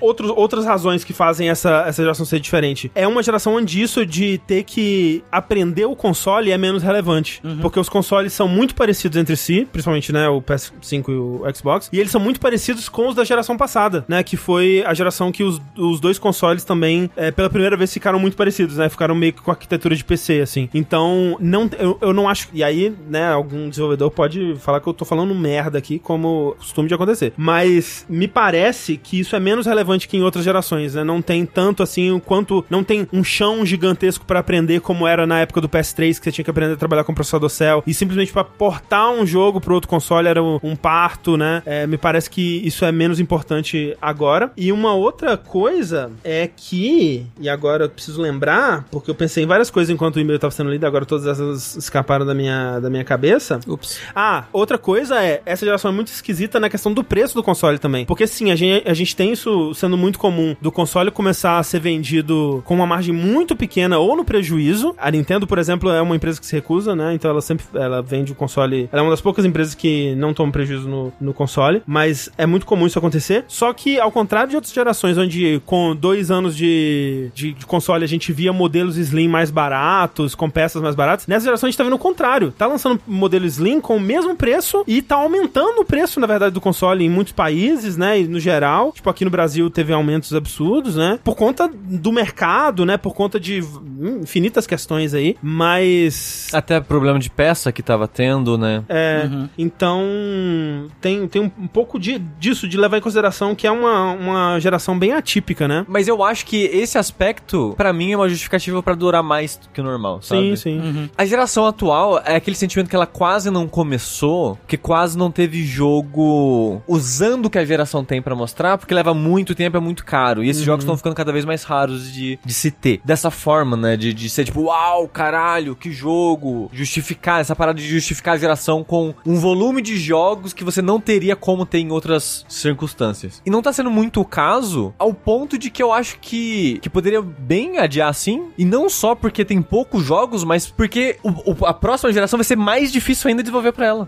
Vai demorar ainda mais Ainda tempo. mais caro, mais pra ela. tempo, sim. E parece que a geração vai ser mais desnecessária, de certa forma, do que essa. Então, de fato, me, eu- eu, tipo, quando a gente vai falar. A gente já falou do Switch, né? Porque eu vi gente comentando que, ah, eu só comprei meu Switch esse ano, não entendo por que, as pessoas querem um novo Switch. Tem muita gente ainda descobrindo o Switch. O Switch eu acho que é um- um- uma. um- Uma anomalia. assim. é uma, uma, um- uma análise à parte nesse sentido, porque é um hardware que já tá mais defasado. Já saiu defasado. Saiu. E saiu defasado. E ele, ele, a Nintendo, no caso, tem muito a crescer é, nesse sentido. É muito doido porque o, o, o Switch ele é basicamente um Wii U e o Wii U nasceu defasado. Sim. Né? Então, É. tipo, ele é defasado do defasado É. do defasado. O Wii já saiu defasado. É, exato. E É. o Wii U é quase é um Wii melhorado um É, pouquinho. sim, né? sim. É. Então eu acho que um novo conjunto de hardware, não necessariamente falando que vai ter que sair jogo mega realista e coisas do tipo, mas um novo conjunto de hardware mais adaptado, digamos assim, ou mais aquém de tecnologias mais modernas, que coloque o DLSS, DLSS é, em uso, coisas do tipo, até mesmo pra otimizar o desenvolvimento de jogos, facilitar o desenvolvimento de jogos e performance e por aí vai. Então eu acho que o Nintendo Switch, um split, seria muito bem-vindo. Agora, de fato, um PS6, um próximo Xbox, no momento, me parece super desnecessário. Mas é, é isso, né? Tipo, você para pensar assim, ah, por que, que as gerações duram por volta de, de 7 anos, por volta de. Sete a dez anos, 7 a vai. 10 anos, assim. É porque lá atrás, esse era o tempo que. E, e hoje em dia, imagino que, que seja também, que o consumidor fica interessado em comprar alguma coisa nova, né? É, ele quer a próxima coisa, quer a próxima novidade, está, está com apetite já pra comprar a próxima coisa, baseado, sei lá no que, nos estudos que eles têm aí. Só que realmente mudou muita coisa, né? Tipo, e essa geração, como eu disse, é muito atípica, então em vários sentidos. Tanto no desenvolvimento dos jogos que é maior, tanto por causa da pandemia, tanto por conta desses vários outros motivos aí. E aí meio que desencaixa, né? Tipo, ah, a gente quer manter a duração da geração, mas olha todos esses motivos que fariam ela durar mais. Mas há ainda um apetite pra comprar, né? O, o PlayStation 5, apesar disso tudo, ele tá vendendo. E agora que tá desacelerando, é o momento que eles pensam, putz, a gente precisa de um novo produto no mercado. Se o, que- o produto que a gente tem atualmente tá esfri começando a esfriar, a gente precisa de um novo produto. É a, é a lógica do mercado. É. Então, tipo, eles pensarem agora, nesse ano, vendo o gráfico, o gráfico, né, do, do- da venda do, do PlayStation, é, lançar um, um novo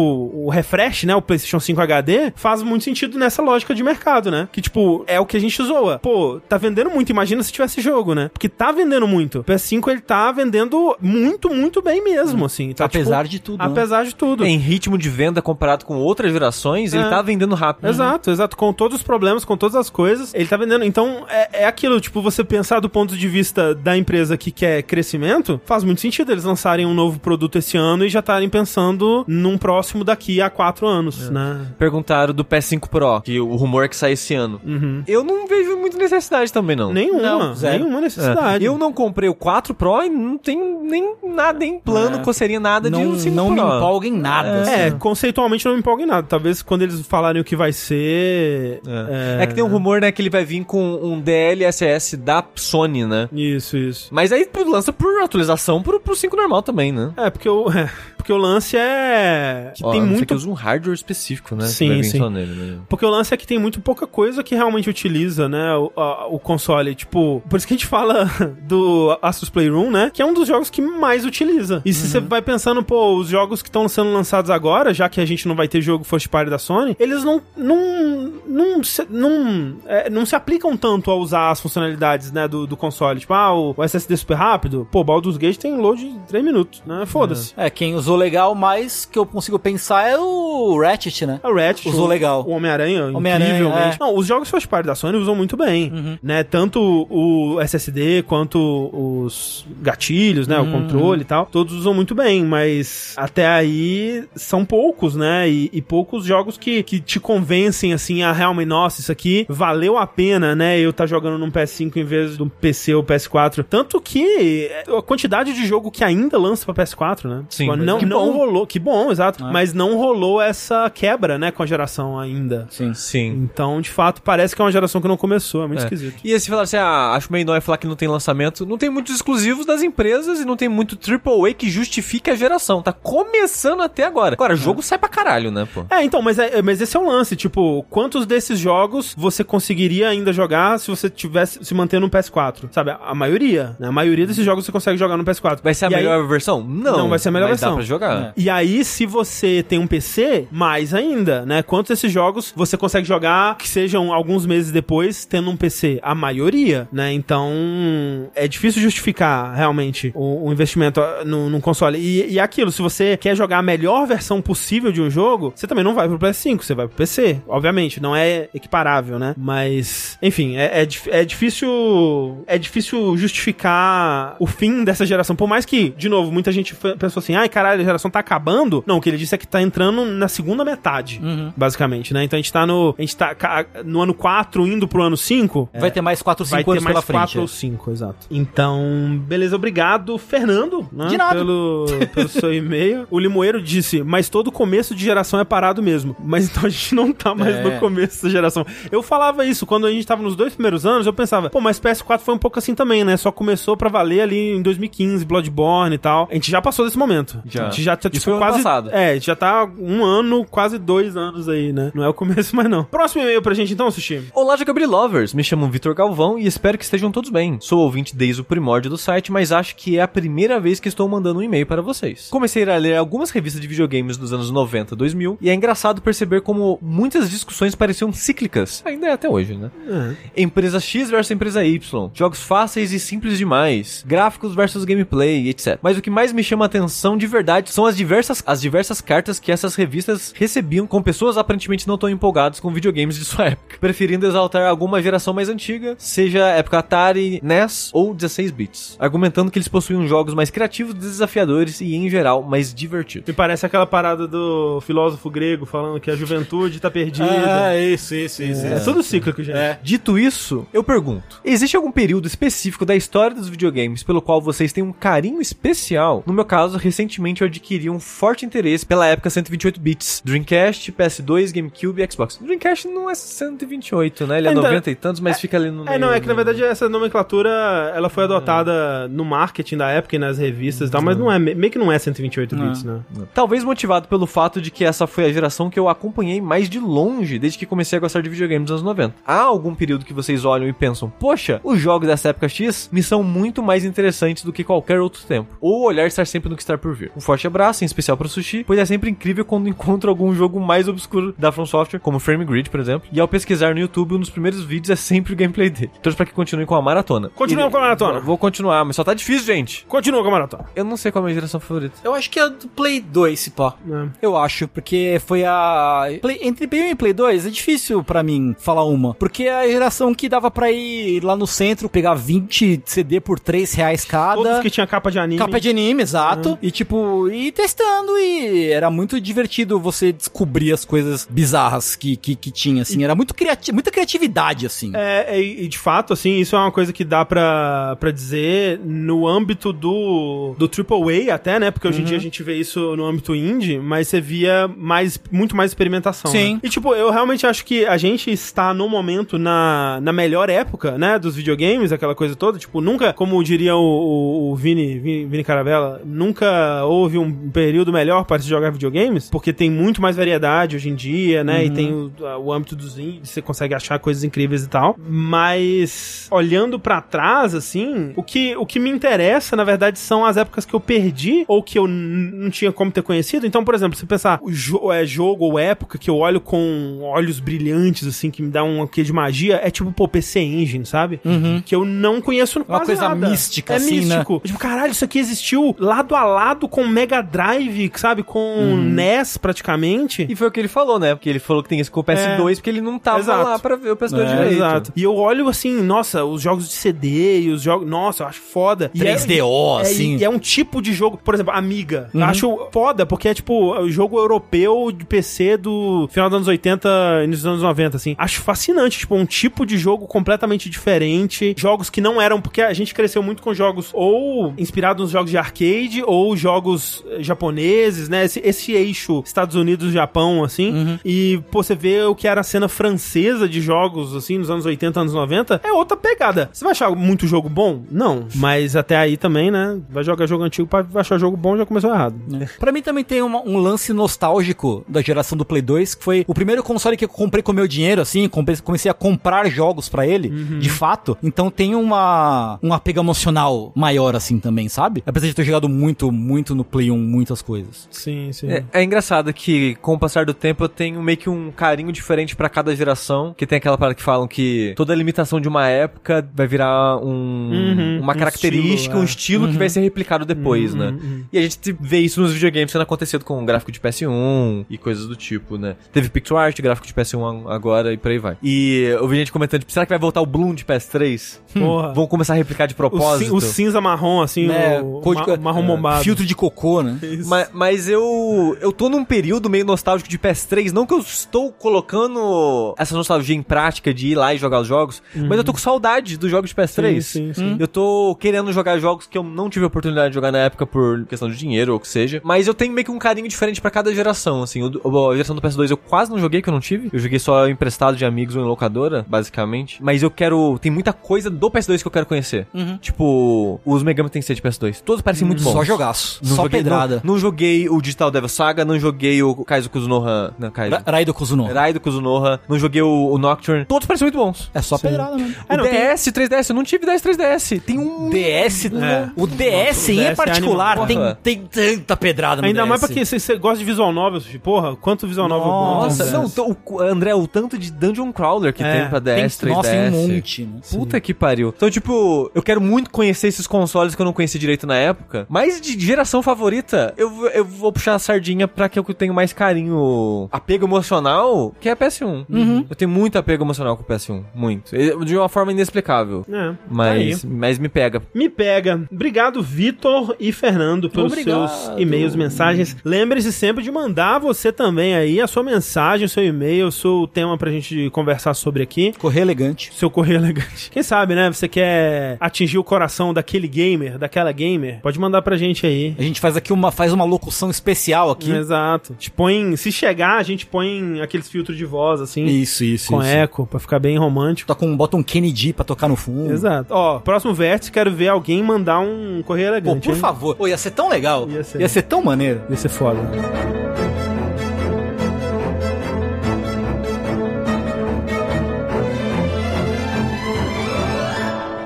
Então pro nosso bloco de jogos hoje, Sushi. Eu sei que você tem jogado um jogo muito curioso aí, visualmente interessante. André, eu tô jogando um joguinho aí, singelo, que eu tava curioso pra ele, mas não dava nada. Eu confesso que não dava muito, não. Uhum, uhum. Que é o Outros, que ele foi anunciado no período antigo E3 do ano passado. É. Quer dizer, o Era 3? Era 3, exatamente. Foi anunciado e chamou atenção pelo artista, né? Que a pessoa que foi o designer, que faz a arte do jogo. Eu esqueci o nome de cabeça agora, você É o sabe? Huervo. É o Huervo. É. Que é quem fez a capa do Hotline Miami 2. E algumas músicas também. E algum... Olha só. É. Que, se você procurar aí Hotline Miami 2, a capa é só um rosto de uma pessoa, mas é bem colorido, meio psicodélico a imagem, assim, é bem bonita. Uhum. E quando falaram, caralho, o cara que fez a capa, essa capa, vai fazer toda a arte de um jogo. Foda. Aí veio o Outros, isso já tinha sido anunciado antes de mostrar o jogo de fato, né? Que ele tava trabalhando num jogo e tal. Tanto que falaram, ah, quando anunciou o Outros, o pessoal, ah, nossa, aquele jogo, né, que o cara tava fazendo. E eu não sabia disso, só vi, ah, um Metroidvania, side-scrolling, né, com arte 2D e tudo mais, desse cara. E é um jogo muito bonito. Muito, col- muito, muito bonito. é. ele é bem colorido, cores muito vibrantes e um tom meio psicodélico, assim. Uhum. É uma parada meio Mobius, talvez. Uma parada meio livro de sci-fi antigo. Europeu. Europeu. Mais no uso de cores, assim, no caso, porque o, o ti- o estilo de design dos monstros, do personagem e do mundo é quase como se fo- como se fosse um H.R. Giger. Uhum.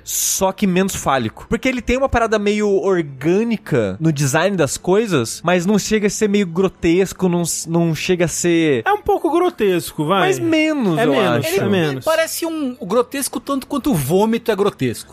É que enquanto o Giger ele tá indo pra uma coisa realmente terror, né, mon Uhum. monstruosa e tal, ele é mais como você disse capa de sci-fi, né? Ele é uma É. coisa mais é, do maravilhamento, né, e tal assim, e às vezes grotesco, mas não é o objetivo sempre. Qual que é o nome da. a- o chat vai saber me dizer, talvez. Saiu um filme animado de planetas alienígenas o ano passado que tava elogiando muito o design do, do planeta, da vida do planeta, os animais e tal. Você sabe, André, qual que eu tô não sei, não. Não sei. Eu esqueci o nome de cabeça agora. Planeta dos Abutres. Isso, em português é Planeta dos Abutres. Que esse filme tava elogiando muito o quão original ele é e o quão focado ele é no bioma do planeta. No, no funcionamento do planeta, dos animais, que tipo de animal existe naquele planeta que eles estão criando e tal. Esse jogo me lembra um pouco isso, por quê? Porque o jogo ele tem essa pegada, essa estética bem única e bem alienígena e bem orgânica, digamos assim. E não só isso, mas o jogo ele é muito focado na fauna e na flora Uhum. do mundo que ele tá criando. Mas antes de eu chegar nisso, eu queria falar brevemente da estrutura do jogo e depois eu falo um pouco mais em detalhes. E eu vou separar isso e eu vou pedir, Pelux, por favor, marque o bloco quando eu parar de falar spoilers, entre aspas, para as pessoas pularem depois. Não vai começar agora, mas só avisando. Porque esse jogo, eu fui para ele sem saber absolutamente nada. E eu sei que eu geralmente eu falo que eu gosto de jogar jogos sem saber absolutamente nada, para ter surpresa. Mas esse jogo eu acho que ele é especialmente mais interessante se você não souber nada dele. Porque uma das partes mais interessantes desse jogo pra mim é descobrir o que ele é. Porque ele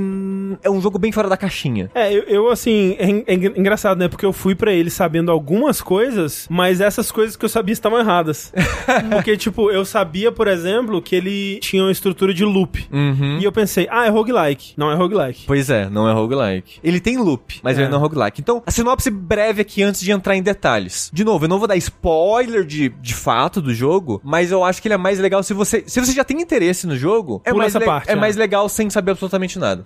Mas o loop in- inicial é o seguinte: você controla esse personagem, essa personagem, não sabe o gênero. No texto chamam de ela. É. É. Ok, então você começa com essa personagem acordando nessa nave espacial. Você sabe que é uma nave espacial, porque breve o jogo já fala e a tela de título é uma nave espacial flutuando no espaço com um planeta ali do lado. O jogo se passa nessa nave espacial que eles chamam de sarcófago. Essa nave espacial ela aparentemente está orbitando próximo a um buraco negro e isso fez ela ser de interesse por inúmeras raças, seres que eventualmente foram migrando para essa nave e essa nave é meio que um amontoado de coisas e organismos e seres e raças e por aí vai. E o jogo, no começo você não sabe o que tá acontecendo, o seu personagem, a sua personagem não sabe o que tá acontecendo, você não sabe o que tá acontecendo. Você brevemente encontra um cadáver com uma espada do lado. Você, videogame, você pega a espada e o cadáver fala: "Ô, faz um favorzinho pra mim aqui, ó. Pô, nunca te pedi nada. Rapidinho, ó. Nem vai dar trabalho. Essa nave aqui tem esse sete, não é xamã que eles falam? É uma palavra esquisita. É uma né? palavra esquisita? Ele, ele é um jogo de, com um sci-fi bem pesado, assim, então ele tem É. termos esquisitos pra tudo, assim, né? Exato. Eu vou falar xamã porque eu não lembro o termo exato que ele fala, que lembra xamã. Uhum. Eu joguei em português, então a tradução que eles deram lembra um pouco xamã. Mata esses sete xamãs aqui pra mim, não dá nada não. Vai ser tranquilo, porque tem um, tem um negócio aqui que vai dar ruim, hein? Aí você, ah, beleza, vou... Não quero que dê ruim. É, não quero que dê ruim. Se vai, vai dar ruim se eu não matar os caras, vamos matar os caras. E bem breve, bem rapidinho no jogo, você já encontra esse primeiro. E é meio que um, um, um carinha meio que meditando, meio que em, sei lá, em estado hibernando, assim. É tipo numa câmera de,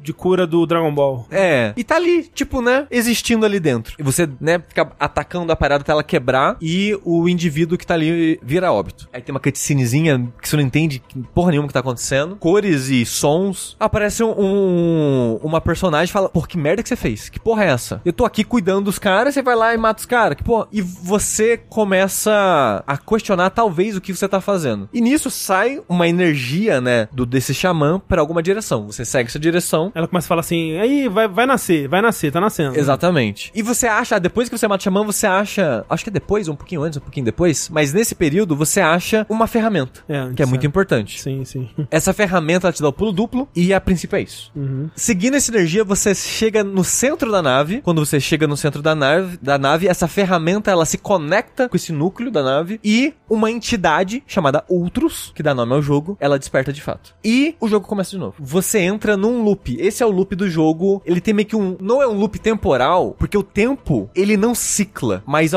alguns seres ciclam. Eu não sei exatamente como isso encaixa 100% na lore do jogo, mas a parada é, a nave, as coisas da nave, elas vão continuar como estavam. Os seres vivos da nave, eles retornam à situação original do começo do jogo. Você retorna também, né? Você re- recomeça sem o dispositivo do pulo duplo, por exemplo. Exatamente. Sem você, espada. É, você acorda no mesmo lugar, com a mesma cutscene. No começo, ali do lado, tem uma pocinha d'água que você pode interagir, que a personagem ela vê o reflexo dela. Você tem essa cutscene pra assistir de novo. Então, isso repete. NPCs que você encontra ao longo da nave, eles vão voltar pro estado original. Inimigos que você matou, eles só voltam nessa situação. Então, todos eles É. voltam à, à Tipo, vida. se você mata o inimigo de uma, de uma tela, vai pra longe, volta. Ou se É. você descansa, porque tem uma navezinha, né? Que, tipo uma navezinha do Dragon Ball que você deita dentro pra salvar o jogo, não volta o inimigo Não volta. A, também. é, a única situação que os inimigos voltam é no loop. Uhum. Só que a nave não volta. As coisas que você altera nela, fora paredes quebradiças, que as paredes voltam também, mas eu vou entrar em detalhes, coisas que você faz pra alterar a nave, essas coisas ficam. Quando eu vi esse primeiro loop, eu fiquei. Hum. Sei não, viu? Roguelike que. Porque você tem uma skill tree. A sua skill tree reseta. Exato. Então, tipo, putz, a skill tree reseta, então eu perdi tudo que eu tinha. A ferramenta que dava pulo duplo, eu perdi a ferramenta. Já tava legal aqui pular duplo, agora não posso mais. É, os, os inimigos voltaram. Aí eu fiquei, putz, meio. Não sei se. Ok, eu sei que eu quero caçar esses xamãs aí, eu quero matar eles, mas será que o jogo vai render sete ciclos disso? Sete loops de só. Ah, vai pra área nova, aprende as mesmas habilidades de novo, pega a ferramenta do pulo duplo de novo e vai pro centro da nave de novo? E será aí reseta que. de novo. E reseta de novo. Ser- será que rende? Mas logo cedo, no segundo loop, o jogo já muda um pouquinho, né? Porque o percurso que você ia fazer já não dá pra fazer mais. Porque cresceu uma planta lá que ela é cheia de espinho e não deixa você passar. Porque você planta umas paradas, né? No, Então, você tá é, no primeiro loop você não planta nada. Não, pera, Só- eu plantei várias coisas. Eu não plantei nada. Hum. Mas uma planta que tem espinho, ela já tinha lá e ela cresceu. E um carinha que aparece, você encontra lá, o jardineiro, ele planta uma árvore. Ele fala, putz, quando você encontra ele, ele fala, eu acho que já plantei uma árvore aqui. Será que eu plantei? Você fica falando com ele, aí ele, ah, acho que eu não plantei não. E joga uma semente e cresce uma árvore. Aí no loop, essa árvore tá maior. Hum. E é agora o topo dela, dá pra você subir em cima e vira a plataforma pra ser por um outro lugar. Então, você não pode ir pelo caminho do espinho, que agora tem um espinho, mas você pode ir por outro. Então você tem acesso a uma nova área sem fazer nada, de certa forma. Então, tipo, ok, então o jogo teve esse loop, mas eu tô indo por outro caminho. Então o jogo, ele tem essa lógica de dos ciclos dos loops, mas ele, a cada loop, por um tempo, ele vai apresentar coisas novas que o gostinho de você jogar não vai parecer que é loop, porque você tá vendo coisas novas. Você tá indo pra outras áreas. Você tá né? indo para as outras áreas, conhecendo outras mecânicas do jogo, outras interações que você vai ter com o jogo. Então, o loop, a princípio, meio que me deu uma preguiçinha assim, mas ele faz coisas muito interessantes com esse loop. Outras coisas que eu queria dizer aqui, antes de entrar em detalhes, eu acho que o jogo, ele usa muito bem a estética que ele escolheu. Porque ela é meio poluída visualmente. Maximalista. Exato, ela, ela é ridiculamente cheia de detalhe e é um pouco confusa, assim, a princípio, mas ele usa muito bem. Essa poluição visual, ela faz sentido depois. E ela usa pra uns twists que eu acho muito espertinho da parte deles, porque ele é um- esse jogo, ele, ele, ele é aquele jogo que ele, ele tem mais do que ele tá dizendo que ele tem. Ele tem coisas abaixo da superfície que ele vai aos poucos te apresentar, ou você pode tropeçar e descobrir sem querer, assim. E tipo, caralho, um mistério. Eu descobri uma parada que parece que não era pra eu saber ainda. Outra coisa que dá pra falar antes de entrar em muitos detalhes é o combate do jogo, que eu acho que não é muito bom, mas é interessante. Algumas coisas que ele faz com esse combate, porque ele tem um, um combate que eu tava comentando com o Tengu, a lá Devil May Cry sem ser hack and slash. O que, que eu quero dizer com isso? você tem inúmeros combos diferentes. Você tem só o quadrado, quadrado, quadrado, mas você tem um ataque pra baixo é diferente, o ataque no ar é diferente. É, tipo, segurando pra baixo é um ataque, segurando pra cima é outro. Se você É. pulou e segurou pra baixo é um, se você pulou e segurou pra cima é outro. Isso, se você segurou só o botão parado é uma coisa. Então Ah. ele, ele trata todas essas situações com ataques diferentes. Por que, que isso é importante? Sempre e sempre que você mata um inimigo, ele vai deixar carne pra trás. Um pedaço do corpo dele. Um pedaço do corpo dele. Se você repetiu muitos ataques, o jogo dá a entender que você Foi dilacerou o bicho. É. Você machucou a carne, danificou a carne do bicho de alguma forma. É porque você foi meio que batendo de qualquer jeito. E ele então ele vai dar uma carne de baixa qualidade que normalmente é tipo tecido danificado, vísceras danificadas, coisas desse tipo. É só um blob de sangue com uns pedacinhos de carne ali. Isso. Se você mata o inimigo sem repetir ataques, o jogo entende que você cortou ele cirurgicamente e você pega um pedaço premium do bicho. E é muito satisfatório quando você derrota o inimigo e ele, a, a- o pedaço aparece, tipo, é... Eu esqueci a frase, né? Mas é uma palavra, tipo, ah, é coleta perfeita, uma É coisa uma frase assim. assim, ele parece uma frase pra dizer. É. É, que você pegou... Variedade perfeita. Variedade perfeita, exato. Quando o, o Sushi tava falando desse sistema antes de eu jogar, eu tava achando, nossa, mas vai ser um jogo muito técnico, né? Muito difícil, porque vou ter que lembrar de todos os combos possíveis e tal. Só que, tipo, não é tão, pelo menos até onde eu joguei, não é tão importante assim que sempre você esteja fazendo perfeitamente. Então, tudo bem se você pegar umas variedades imperfeitas aqui e ali, mas é, é o que deixa o combate interessante de você estar sempre buscando a variedade perfeita. E eu concordo com o Sushi que, tipo, não é o combate mais polido, Satisfatório, satisfatório, que você mais se sente no controle, assim, porque, não sei, a movimentação do personagem, ela não é das minhas favoritas, assim, de, de Metroidvania. Tem um, um detalhe bobo, mas que eu sempre lembro do Sushi quando, quando eu reparo em jogo agora, que é, você não pode andar e bater.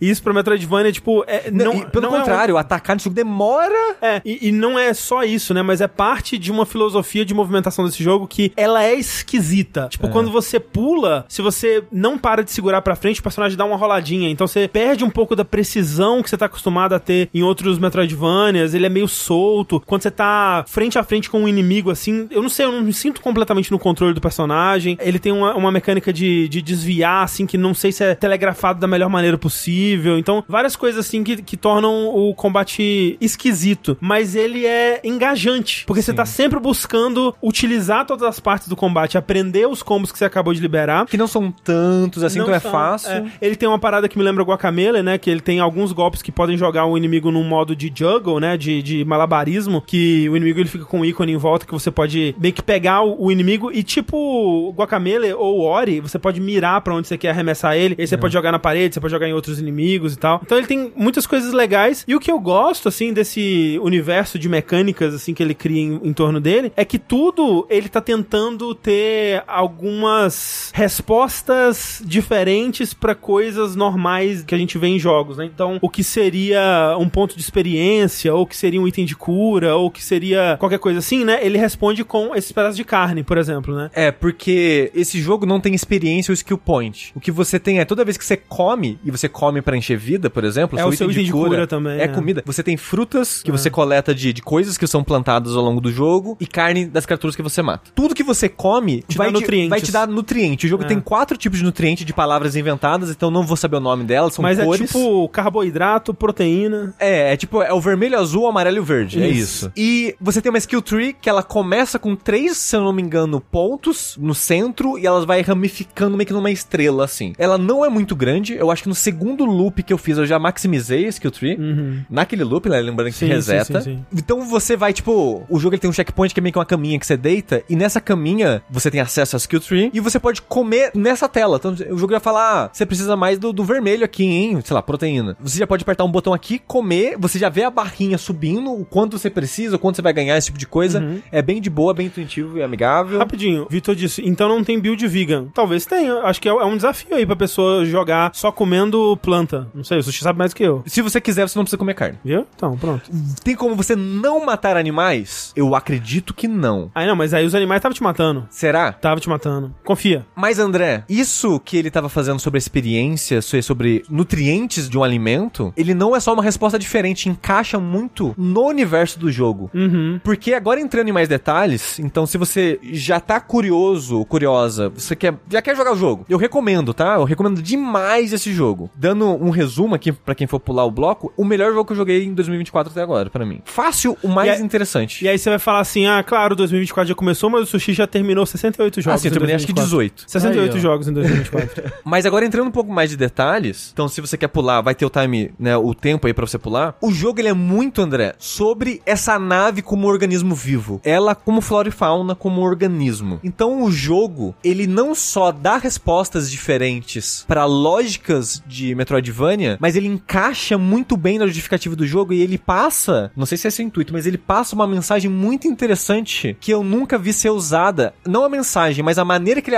aplica essa mensagem no gameplay de uma forma muito interessante. Que pra mim ele é um jogo muito sobre viver em conjunto com a natureza. Hum. Essa parada quase como de entender seu papel na natureza e tentar viver em conjunto com ela, em um como ela, mas sem necessariamente explorar ela de uma forma nociva. Você tentar viver em harmonia com a flora e a fauna desse mundo. E uma das maneiras que ele começa a apresentar esse conceito, antes de ficar 100% claro, é que uma das ferramentas de Metroidvania, uma das habilidades de Metroidvania que você costuma ver em outros jogos, aqui são plantas. O que, que eu quero dizer com isso? Ao longo do jogo, você vai conseguir inúmeras sementes. São acho que 7, 8 tipos de, de plantas que tem no jogo. E ao longo do jogo, você vai ter vários pontos ricos em nutriente no solo que você pode plantar. Um jardinzinho. Uns jardinzinhos. É. Você pode, por exemplo, plantar aquela primeira árvore que o jardineiro planta no começo do jogo. A princípio, aquela árvore, ela é um tronco. Com o loop, com a passagem de tempo, a árvore cresce e ela criou uma plataforma. Então, além do pulo duplo, maneira de alcançar novos lugares é essa árvore. Essa árvore, ela é uma habilidade de Metroidvania nesse jogo. Ela tá aqui porque você vai perder o pulo duplo no loop, André. Você vai perder a sua ferramenta. Mas a árvore continua. A árvore continua. Olha só que bonito. Então a árvore, ela serve como esse potencial de exploração de Metroidvania. Você vai ter árvore que vai te dar coisas pra pendurar, tipo cipós. Você vai ter árvore que vai te permitir andar na parede. Você deve dizer que é um jogo que você tem que viver de tudo que a natureza dá. Basicamente. Eu tô falando árvore, mas são vários tipos de, de vegetação. Vai ter, tipo, umas paradas, uma, uma, uma, uma paradinha que ela, tipo, ela esguicha um líquido vermelho que parece sangue, que ela tem uma, um- uma função específica dela. Então, os poderes de Metroidvania desse jogo vêm da vegetação que você planta. Cabe você entender o que essa vegetação faz e você não sabe. Você só vai descobrir plantando e experimentando. Às vezes plantando e vendo de fato a reação. Às vezes experimentando em locais diferentes. Ah, é no teto, e na parede, e no chão, e perto da quina. O que que acontece? Essa parte de entender que os poderes vêm através da vegetação. Os poderes de Metroidvania, no caso, né? Essa, essa possibilidade de exploração. E entender o que cada árvore faz, o, aonde você quer colocar essa vegetação. Onde ela brilha melhor. O que, que ela faz aqui. Isso é muito interessante pra mim. É muito interessante, É tipo, muito interessante. de da evolução, digamos assim, ou a, ou a aprimoração no- de Metroidvania acontecer no mundo em vez de no personagem, né? Interessante. Dá pra você plantar errado? Por um momento,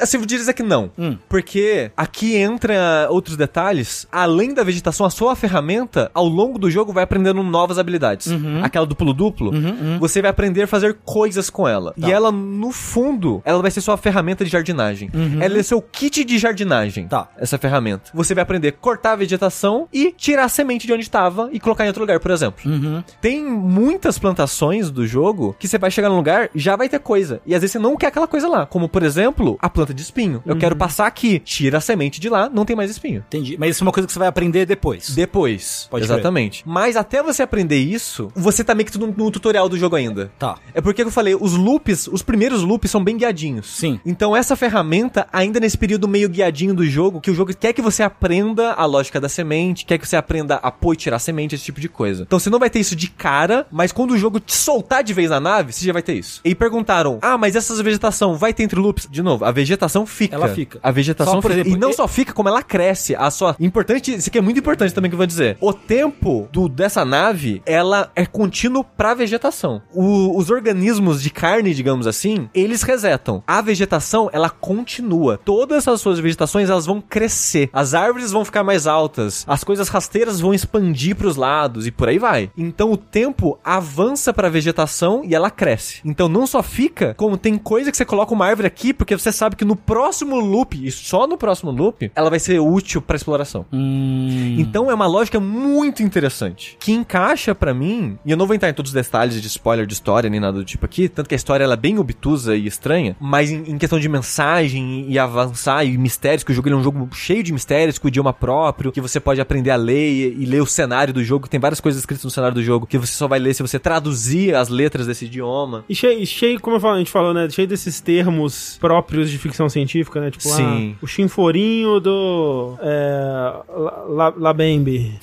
Aí. Isso. Então, o jogo, ele é muito estranho, mas com um propósito, eu acho, sabe? Ele, é, eu sinto que, pode ser que ele começou assim, mas eu sinto que jogando, não é que ele só, ai, nossa, que jogo esquisitão, ah, como ele quer ser esquisitão, sabe? Mas não, tipo, eu sinto que tem um propósito narrativo e temático nessas mudanças que ele tá fazendo, que eleva o jogo pra mim. Que ele não é só esquisito por ser esquisito, pelo menos no sentimento. Ele tá tentando contar algo com essa lógica diferente que ele apresenta pros jogos. Como ele apresenta isso cedo, eu vou comentar isso aqui, a sua comida não é só sua. A fruta, a carne que você tem também é alimento dos seres vivos dessa nave. E o jogo te ensina isso cedo. No segundo loop eu acho que já te ensina isso. Tem um inimigozinho que ele fica andando com tipo uns pomponzinhos assim, balançando nos bracinhos, que é tipo uns pólen. Ele fica andando meio que soltando uns pólenzinhos assim. Se ele vê você, ele te ataca. Mas se você jogar uma fruta pra ele, ele come a fruta e vira seu amigo. Olha só. Quando ele vira seu amigo, ele não luta mais com você. E não só isso, como ele fica jogando pólenzinho, ele aumenta a qualidade do solo daquela sala que ele tá. E no próximo loop vai ter um ponto de plantação que não tinha. Pô, é realmente Metroidvania de fazendinha.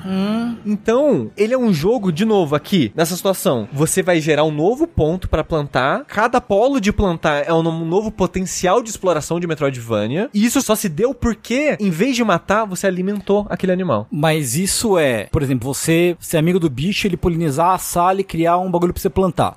Isso é algo obrigatório pra progresso do jogo ou ele é uma opção entre várias de progresso? Eu diria que em certos pontos obrigatórios. Entendi. E o jogo, eu sinto que ele é, a mensagem do jogo, pra mim, é isso. É você aprender a viver em harmonia com esses animais. É você- aprender que é mais vantajoso alimentar, viver em harmonia com eles, do que matar eles.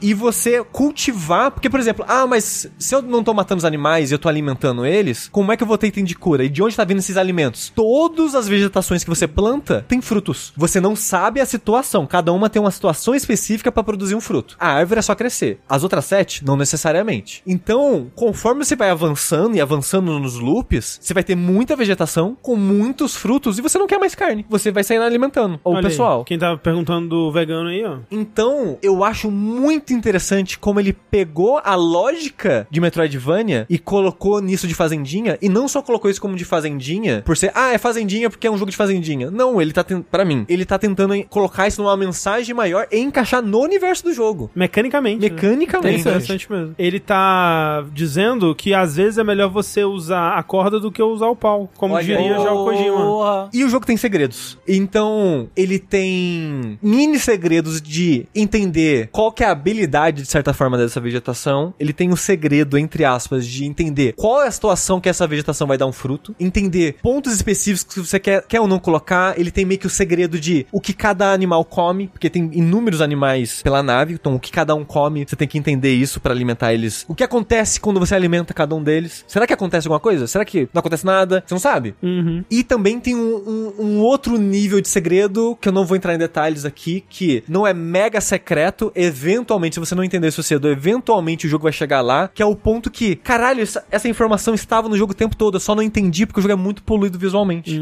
Mas quando você aprende a ver isso, você fala, caralho, estava lá o tempo todo. Só eu não vi. E só eu não vi, e a nave de fato é uma nave viva. E você tá trazendo mais vida. Eventualmente você vai. A sua função no jogo é trazer mais vida pra essa nave. O Kojima é muito bom mesmo. né? E Nossa. o jogo recontextualiza a exploração de uma forma que é muito divertida. Muito divertida. E você vê o espaço de uma forma diferente. E o jogo, ele é relativamente curto em espaço de exploração, porque ele tem esses. Como ele tem os loops, né? Ele não pode ser muito longo. Porque senão vai ficar meio cansativos, né? Você ficar fazendo os loops. Nossa, tem que ir lá na puta que pariu agora. Mas ele usa bem o espaço que ele tem. É tudo bem interconectado. Aquela crítica que eu faço a muitos Metroidvania de ah, é é um Metroidvania meio linear, né? Que a exploração tá lá pra quem quer. Esse jogo não, você tem que explorar. As áreas são bem conectadas, normalmente conectadas a dois, três lugares diferentes. Tem um hubzinho principal que conecta meio que a quase todas essas áreas e elas em si são conectadas a outras duas, por exemplo. E eu acho, eu acho que é meio que isso. Eu não quero entregar muito mais do jogo, quero deixar surpresas, né, Pra quem quer surpresas. Até porque você ainda não terminou, né? Falta pouco. Então falta uma única coisa pra eu fazer. Isso aí. Eu acho que o jogo deve ter um final ruim e um final bom. Eu tô com medo de fazer o final ruim, então eu tô meio que no mesmo loop tentando fazer os dois finais ao mesmo tempo. Na hora que que eu ele- acho que são dois finais ao mesmo tempo, tá, Na gente? hora que ele perguntar assim, você quer bater com porrete no bebê foca ou não? Aí você fala que não. Isso.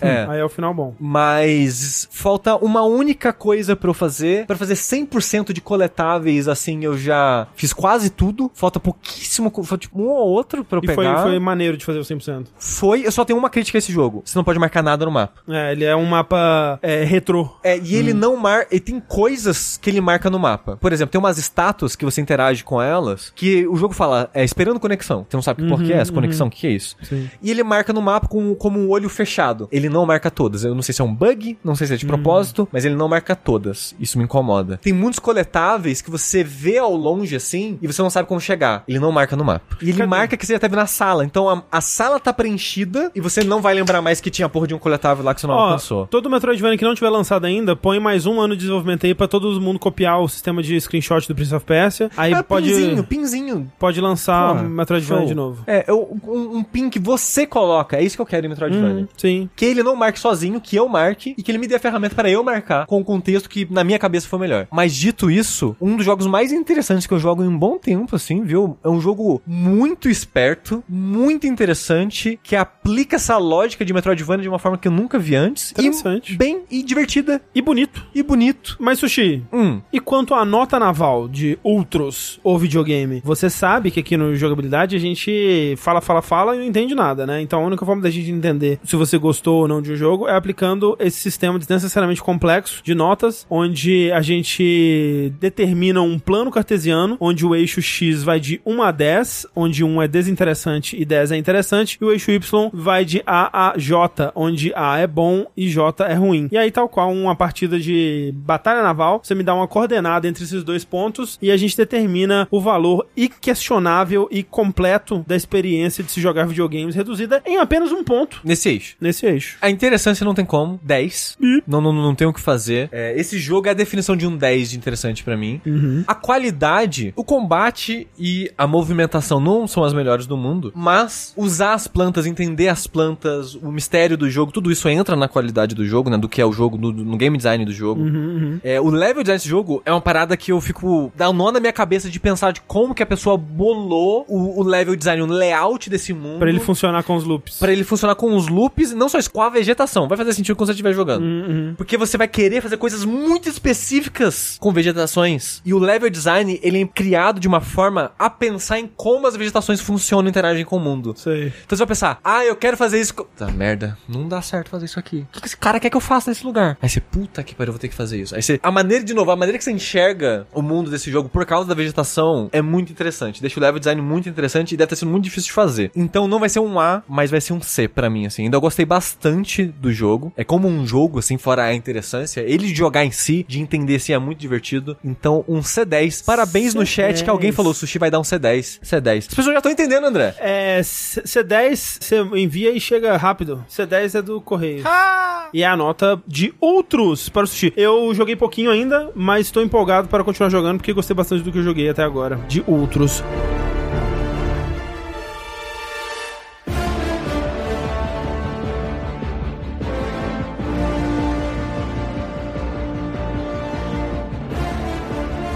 Outro jogo que eu joguei pouquinho, mas que a gente vai falar aqui também, porque é um jogo bastante interessante também, é o tal do Helldivers, né, Tengu? Pois é, né? A gente jogou um pouquinho, apesar de todas as telas pretas e filas de login, né? A experiência verdadeira de jogar no jogo online. Pelo menos a gente pode falar um pouco sobre como é o jogo, né? O que, que ele tem de especial, assim. E eu, pelo menos, deixar claro aqui que eu tenho bastante vontade de, jogar mais agora que saiu o patch, né? Porque pra quem não tá acompanhando a saga de, de Helldivers 2 aí, é um jogo desenvolvido pela Arrowhead Game Studios, que é o estúdio que fez o Mágica, né? O primeiro Mágica lá atrás, 2010, 2011, alguma coisa Não assim. fez o 2. Não fez o 2, fez só o primeiro. E foi. Eles fizeram algum outro jogo no meio do caminho e depois foram fazer o primeiro Helldivers, que é um jogo de 2015. Saiu no começo de 2015 pra PS4 e saiu depois, um- uns meses depois, pra PC também. Inclusive foi o primeiro jogo publicado pela Sony pra PC, né? E dessa Sony moderna, pelo menos. Eu lembro quando ele foi anunciado, ficar um pouco receoso, assim, né? Porque eu e o Sushi e o Corra e o Rick, a gente jogou. Foi um do- dos primeiros jogos que a gente jogou assim que a gente mudou pra São Paulo, que a gente jogou ele em co-op local, né? Porque o Helldivers 1 ele tinha. Ele era visão por cima e era um jogo de esquadrão, é, que você ia no, no planeta, enfrentavam os aliens lá. Eu vi depois que no, no Helldivers 1 já tinha robô e uma outra raça de alienígenas inteligentes também, mas a gente nunca chegou a, a enfrentar eles, a gente jogou. pouco Jogou, também. jogou pouco até do jogo. É um jogo bem desafiador, bem, bem interessante, assim, e que na época me chamou bastante atenção. É um jogo que eu sempre ficava com vontade de jogar mais, mas eu não, não conseguia encaixar ele na minha rotina. E aí veio o trailer do Helldivers 2, e aí você via, ah, tá parecendo Helldivers, só que câmera por cima do ombro, né? Terceira pessoa, visão mais tradicional, assim. Mira, né? Tradicional, de mirar no, no ferrolho ali e tal. E hum, o ferrolho não é. É o ferrolho ou é o. É o fe... Não, não, ferrolho não. não é- Ferrolho é não é. parada de trancar a porta. Isso. Mi- mirar, mirar na, na, No na, negocinho. na mirinha. negócio. Na mira, mirar na mira. É, No ferrinho ferrinho. No ferrinho. e eu fiquei meio, hum, que, que coisa, né? Assim, vão transformar Helldivers num, num jogo de tiro em terceira pessoa tradicional, né? Que, que, que curioso, que no mínimo curioso isso daí. Mas beleza. E aí o jogo lançou e, e eu acho que pra surpresa de todos, inclusive no pra Sony mesmo, né? Ele se tornou aí, se provou o maior lançamento pra PC da, da Sony e o maior lançamento de, da, da Sony em, em bastante tempo aí. Batendo no PC, né? Que é onde a gente consegue ver esses números, coisa de 200, 400 mil jogadores simultâneos, o que completamente destruiu os servidores do jogo, né? Eles não estavam conseguindo comportar a quantidade de pessoas, tanto que acho que no primeiro final de semana teve esse problema, né? E eles pegaram mais servidores, resolveram o problema temporariamente e falaram: gente, desculpa aí pelos problemas, né? A gente, pra compensar vocês, a gente vai dar o dobro de XP. E aí fudeu tudo de novo, porque aí voltou todo mundo tentando jogar junto pra pegar a recompensa, deu ruim. Quem É. diria, né? E aí chegou uma hora que o, o CEO da, da Arrowhead ele tava tweetando que, tipo, gente, não é questão de pegar mais servidor. A gente tem que otimizar o back-end, a gente tem que. É é uma questão de, de tempo mesmo, que a gente precisa desenvolver um patch aqui pra parada. Tanto que tinha gente respondendo ele assim: é. Para de twittar, vai trabalhar no jogo, conserta o negócio aí. Que o gamer, ele sabe muito bem lidar com. Porque é todas as ele. situações. É ele que resolve tudo isso. Exatamente, é ele que tá Vai lá pessoalmente. cabos lá. o, time, o time é nessa situação e o cara tweetando. Isso. e, enfim, o lance é que hoje, na data dessa gravação, saiu esse, esse tal patch, né? Que otimizou o back-end, otimizou alguma coisa lá que parece que, pelo menos no momento, tá resolvendo o problema, né? Porque a gente tentou fazer uma live, eu, Sushi Tengu, ontem, é, e eu e o Sushi, depois de, sei lá, eu fiquei uns 15 minutos esperando, o Sushi ficou mais de uma hora esperando pra conseguir entrar. O Tengu entrou relativamente rápido também, Foi. foi, uns, uns 20 minutos, meia Por aí, hora é. né? É, mas logo o jogo travou e você não conseguiu voltar mais, né? Sim. É, então muitos problemas que... Então o Tengu tá no PC, né? É, eu tenho que estar no PC. Isso. É que tem o crossplay, né? Entre Isso. PlayStation e PC. Que infelizmente é a minha experiência com jogos online recentemente, né? Acho que todos que eu tentei jogar, tirando o quê? Palworld. fu- Não, Palworld não tava. O servidor tava. fu- Tava, fudido tava também. fudido, é. Palworld também. É verdade, tava. É, então todo jogo que eu tentei jogar online recentemente tava fudido. É, Remnant? Remnant, o Batman lá, o Arkham, como é que é? é O Gotham Knights? Gotham Knights, tava ruim. E agora o... esse jogo aí, o Helldivers 2. Hoje saiu um patch, né, pra ele. Eu falei, Pra corrigir isso. Não corrigiu pera, como não corrigiu? o problema de conexão. Corrigiu, o Tengu pelo menos Não, né? o, o chat tá reclamando que várias pessoas falando que ainda tá levando 30 minutos, uma Ah, hora é? pra Putz. alugar. Ah, então é porque- porém, aumentou o número de gente. Ah, entendi. Então O- é, é porque tem muita gente mesmo querendo. É, Ah, o chat falou que agora passou CS em jogadores simultâneos. Caralho. Tá maior do que antes, porque antes parece que era 450 mil. Não, 450 mil não é 450. É 450 mil? 450 mil, é. É, então era isso e agora tá maior. Uhum. E passou CS. Caralho, em doideira. jogadores simultâneos. Mas ainda tá com fila longa. Que Teve incrível. gente falando aí hoje no chat que ficou uma hora É, no, na porque fila. logo que, sai, logo que eu vi no Twitter que saiu o patch, eu fui, atualizei o jogo, entrei e foi tipo, entrou na hora, não teve tela preta, entrei, aí fui no mapa, escolhi uma missão, começou, o jogo já botou mais três malucos no meu time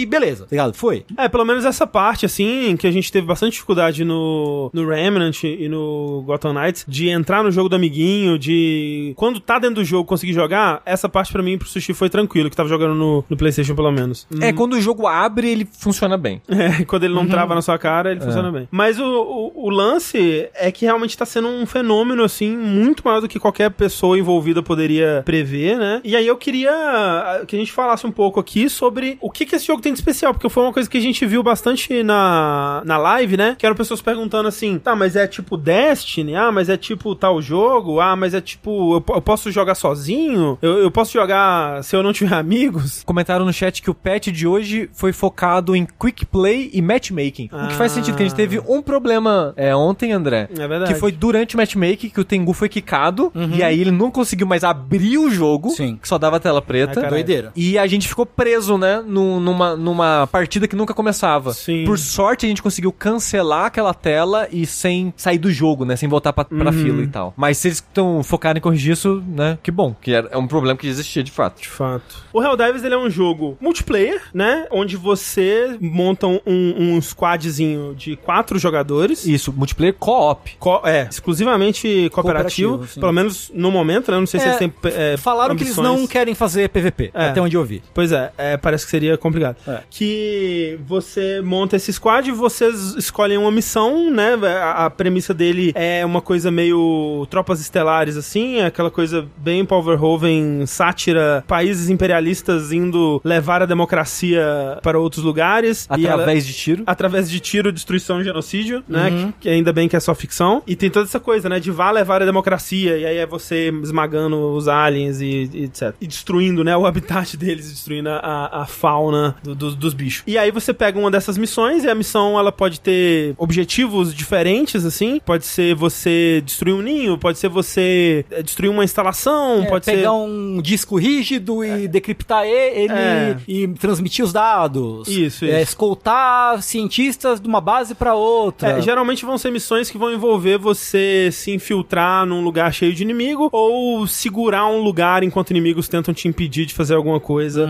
Coisa assim, coisa básica, né? E aí você pensa, pô, mas não tem 7 bilhões de jogos assim já? E você estaria correto, tem 7 bilhões de jogos assim já. E aí, o, que, o que que esse jogo tem de especial? Ao meu ver, o que Helldivers 2 faz de especial é uma, uma extrapolação, uma, uma continuidade, né, do que Helldivers 1 fazia de especial. Que são coisas que ou eles mantiveram ou eles continuaram seguindo a mesma filosofia, né? Porque o Helldivers 1, o lance dele é que ele era um jogo bastante desafiador que exigia o trabalho em equipe, né, do, do, do esquadrão e uma atenção maior do que esse tipo de jogo costuma pedir. No Helldivers 1, você tinha já Friendly Fire, né, ou seja, os, os amigos eles podem se atingir se não tomar cuidado, e tinha todo o lance de como ele era um jogo visto de cima, você não tava mirando a, a altura do seu tiro, exatamente, né? Tinha todo o lance de que você tinha que deitar no chão pro inimigo, pro seu amigo conseguir atirar em certos lugares, você fazia umas, umas danças de guerra ali que eram muito legais e tal. E nesse não tem exatamente esse problema, né? Mas ele traz muito desse, desse espírito, né, pra um jogo de tiro de terceira pessoa mais tradicional também. Ou seja, ele tem é, o, o esquema de é, friendly fire, né? Então, essa parte você tem que estar tomando cuidado não só com o tiro do seu amigo, mas também com os equipamentos do seu amigo, com, vamos dizer, as minas que o seu amigo joga pelo campo de batalha inteiro. Ontem, sem querer, eu dei um headshot no André e ele morreu na hora. Isso é, verdade, é sem isso, querer, né? sem querer. É igual a vida real. Completamente sem querer. Então tem que tomar bastante cuidado com isso. E ele traz mais simulação e mais realismo do que você esperaria pra um jogo co-op de tiro é, de galerinha, né? Então ele tem bastante coisa de simulação, não só na, na, na força do tiro, por exemplo, né? na arma que você tá usando. Então ele, ele tenta simular o, o recuo da arma com mais realismo do que eu costumo ver nesse tipo de jogo. Até a, a compensar quando você mexe a arma na, na horizontal, né? Demora pro projétil alcançar, né? Onde, onde tá apontado Exato. a boca da arma. Tipo a Red Core. É, coisa de armadura, por exemplo, que ela, a armadura ela vai refletir mais tiros vindo de certos ângulos do que de outros, como se comportaria na, na, na realidade. Coisas como danos em partes do corpo específicos modificarem o comportamento do seu personagem. Então, se ele toma, se ele tá com a perna machucada, se ele tá com o braço direito ou esquerdo machucado, vai afetar o que ele consegue ou não fazer. É. É legal quando você. que você tem dois tipos de inimigos básicos, pelo menos por enquanto, que são os alienígenas e os, e os robôs, né? Dos grupos grandes de inimigos. O tipo de mentalidade que você tem que ter enfrentando eles é diferente, É né? diferente, é. Porque os alienígenas eles vão rushando pra cima, são bichos mais burros, por assim dizer, então você meio que fica parado, cada, meio que cada um vai cobrir o flanco do outro, do seu time, e eles vão atirando. Eles são meio que, assim, não que os robôs não façam isso, mas eles são meio que os ergs, assim, que eles Tipo. tentam te sobrepujar na quantidade, É, né? tipo, É que os tipo- robôs eles te cercam mais. Eles têm mais é, estratégias. O né? robô, é, ele- tipo, tem granada. Ele atira de longe, é. né? Ele, ele exige outro tipo Isso aí de é um comportamento. É, de fato. É bem legal, é bem interessante. O inimigo ter, ter uma pistola pra tirar de volta é uma coisa que assusta, né? Fiquei fiquei acerta. É, e acerta, né? Eles, É. eles não estão de brincadeira, eles estão ali pra apertar o gatilho Eu e tava, acertar. eu tava feliz matando inseto e de repente tomei uma bazucada na cara. Nem sabia que tinha bazuca. É foda. Então, por exemplo, outra coisa, né? É, pra recarregar a arma, né? Ele tem aquela coisa que, pô, eu, eu vejo mais, tipo, sei lá, em jogos tipo Arma, Battlefield, assim, sabe? Que, é, que é um jogo que tem uma coisa mais de. Simulação um pouco mesmo? mais simulação, né? Apesar que Battlefield foi perdendo isso com o tempo. Mas de você. Se você recarrega com metade do pente, você perdeu aquele pente, É, né? é, que não é o número mágico de videogame, que é Isso. co- comumente usado, né? Tanto que o jogo, ele nem mostra quantas balas você tem no pente. É tipo, o pente é meio que uma barra que vai esvaziando no, Isso, no isso. ícone, na HUD, né? E se você recarregar e trocar o pente, o número que vai descer é o número de pente reserva que você tem e que você colocou o próximo. E é isso. Hum, hum. Então, ele tem várias dessas Coisas de atenção, coisas assim, de né? atenção, ah, muito foco em física pra muitas coisas e muito dessa parte de, de realismo, mas assim, parece muito, mas é só o suficiente para o jogo não ficar maçante ou difícil demais de aprender ou de dominar ou coisa do tipo. Ele, obviamente, quanto mais você joga, aprende os inimigos, aprende sobre as armas e essas as nuances do jogo, você vai jogar melhor, mas é fácil de pegar e jogar. É, ele tem uma profundidade, mas é tranquilo se você, É. né? Especialmente se você já tem hábito com outros jogos desse tipo. Mas todos esses níveis é, de, de profundidade, que- de realismo que o jogo dá, ele coloca uma coisa que pra mim que é o principal pra ele tá, do meu ponto de vista, dele tá fazendo tanto sucesso em live ou com público e tal. Ele é um jogo muito engraçado. É, é interessante, né? Como que ele mistura É, esse realismo e ao mesmo tempo ele tem esse lado absurdo de. Ele se presta a ser É, engraçado, E, né? Exato. e não só na, na- na historinha, na- nessa crítica, é, nessa sátira. Que eu acho que tá até bem batida já hoje em dia, né? Mas... na parte física, tipo, de humor físico. Tipo, a gente tá assistindo aqui um gameplay enquanto fala, na gravação ao vivo. Um cara, tipo, enfrentando um monte de inimigo, fiz a missão, foi pular de um canto alto pra fugir do, do resto dos inimigos, caiu numa mina e morreu na hora. É, e Mas aí- é muito engraçado quando isso acontece. O bonecão, A né? física é. É. engraçada, né? E ele, É. ele coloca coisas tipo, ah, se você tá um pouco mais perto da explosão, você é arremessado, mesmo que não te machuque, É. assim, só pra, né, pra... A fisicalidade do mundo, ela existe, né? Ela te afeta, assim. Sim, eu, eu, tipo, eu matando. Tá certo que eu fiz isso no momento de um, seguro, né? A gente tava para ir embora da missão já. Mas tava, tipo, eu e o André matando os últimos inimigos antes de entrar na nave, e eu sem querer dei headshot no André, o André morreu. E o, tipo, e o Sushi imediatamente entrou na, na nave e foi embora. E foi muito engraçado. Chato. Mas, tipo, por causa do jeito que o jogo funciona, sabe? É, é um, é um, como o druida bicheiro disse, é um conjunto de mecânicas que cria essas situações, né? Tipo, Isso. ele é um jogo feito pra essas situações de quase derrota e sobrevivência no último cabelinho ali e, e várias mecânicas de dar a volta por cima e ferramentas pra você ser estratégico o suficiente e, e conseguir lidar com situações que parecem impossíveis, tirando aqueles planetas que estão em, em defesa lá, sei lá, que depois eu fui ver e parece que tá bugado mesmo. Ou tá bugado ou é tipo o pessoal, caralho, porque É, assim, é impossível. é impossível. Você tem que salvar, tipo, 30 pessoas e é robô pra caralho. É um musou de robô, assim. É muito robô. E todo Louco. mundo atirando em você e com granada Não, é e bazuca, não tem condição. Mas nas missões normais, assim, né? Porque uma outra coisa que a gente não falou que ele tem, que eu acho que é um, um dos pontos que eram mais legais no Helldivers 1 e que eles mantiveram aqui, que bom, que era uma das coisas mais características, assim, né? É o que eles chamam de estratagemas ou estratégias, não sei como é que tá na tradução. Acho que dá estratégias. É, que são uma série de coisas que você pode equipar, que a sua nave, né, que você tem uma nave que tá, que te manda pra essa missão, ela te, te envia num, num- Uma cápsula. uma cápsula, né, que É. cai. Como até o chat falou, né? Você é a nave, você dá nome Isso, pra nave, pra não nave. pro seu personagem. Porque o, o seu soldado é só mais um soldado. É, o seu personagem ele é descartável, né? Mas essa nave ela consegue mandar coisas pra te ajudar na, na missão, né? E aí vai desde tipo, ah, mais munição. Então é outro aspecto interessante da estratégia, né? Você precisa pedir mais munição quando a sua acaba, então você tem que encontrar um, um momento certo pra isso. Desde coisas que você compra, né? Que são armas extras, né? Então você começa, por exemplo, com uma, uma arma, é, uma metralhadora mais, mais potente, mas logo você tá chamando é, uma turret, uma mochila pra um dos, dos bonecos carregar munição nas costas e não precisar ficar pedindo o tempo todo.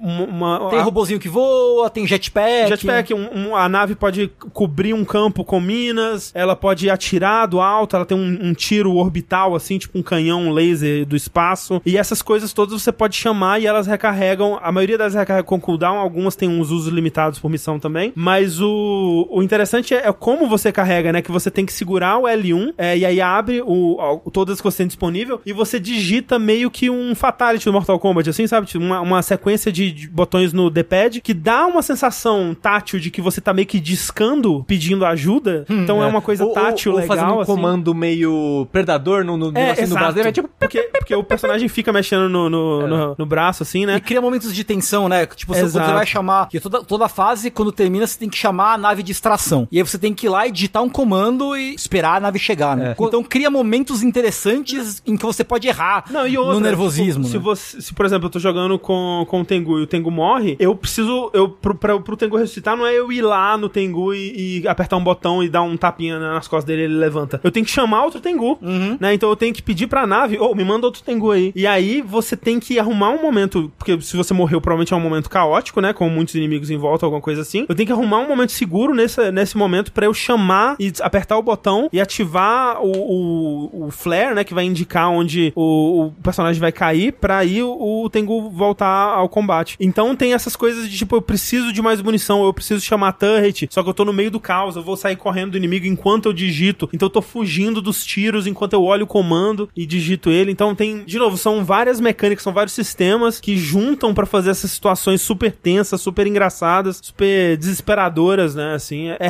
realmente é, é um jogo muito único, assim. Ele, ele parece, né? Se você bate o olho nele, você pensa que você já jogou esse jogo 10 mil vezes antes. Mas ele é um conjunto de, de, de, de mecânicas, de sistemas que juntos formam uma coisa muito especial. Além disso, né? A, é como eu tava, a gente falou antes, a fisicalidade dele no geral é muito boa, né? Então a movimentação do personagem é muito gostosa. É, você Atirar é bem gostoso. você pular de peixinho pra ficar agachado é, é satisfatório, né? Então, pô, é, é muito feliz que tá fazendo o sucesso que tá, porque eu achei que era um jogo que tava sendo. tava vindo pra morrer aí. É, eu tava achei vindo pro também, viu? esquecimento. Né? Pois é, uma coisa assim, recomendação é, primeiro, não faça o que eu fiz e entre numa partida já no difícil, que você não vai entender porra nenhuma do que tá acontecendo. É, e, o- e assim, no normal já é difícil o jogo. É. É. E assim, eu- hoje eu fui jogar, porque assim, a primeira vez, coisa que eu joguei, né, foi numa live que tava até o Ricardo e o Henrique jogando, do Nautilus, e aí eu entrei e eles estavam no hard já. Sei. E assim, sei lá o que, que eu tenho apenas 12 anos, o que eu estou fazendo É, aqui, sabe? Não parece o jeito ideal de Cara, não é, não tava entendendo nada, eu nem me diverti muito, assim, pra ser bem sincero, Aham, sabe? aham. Aí foi só hoje, depois do, do, do patch que rolou, que eu joguei umas partidas durante o dia, e aí, tipo, ok, ah, tá, a progresso da missão é assim, a estrutura é assim, pô,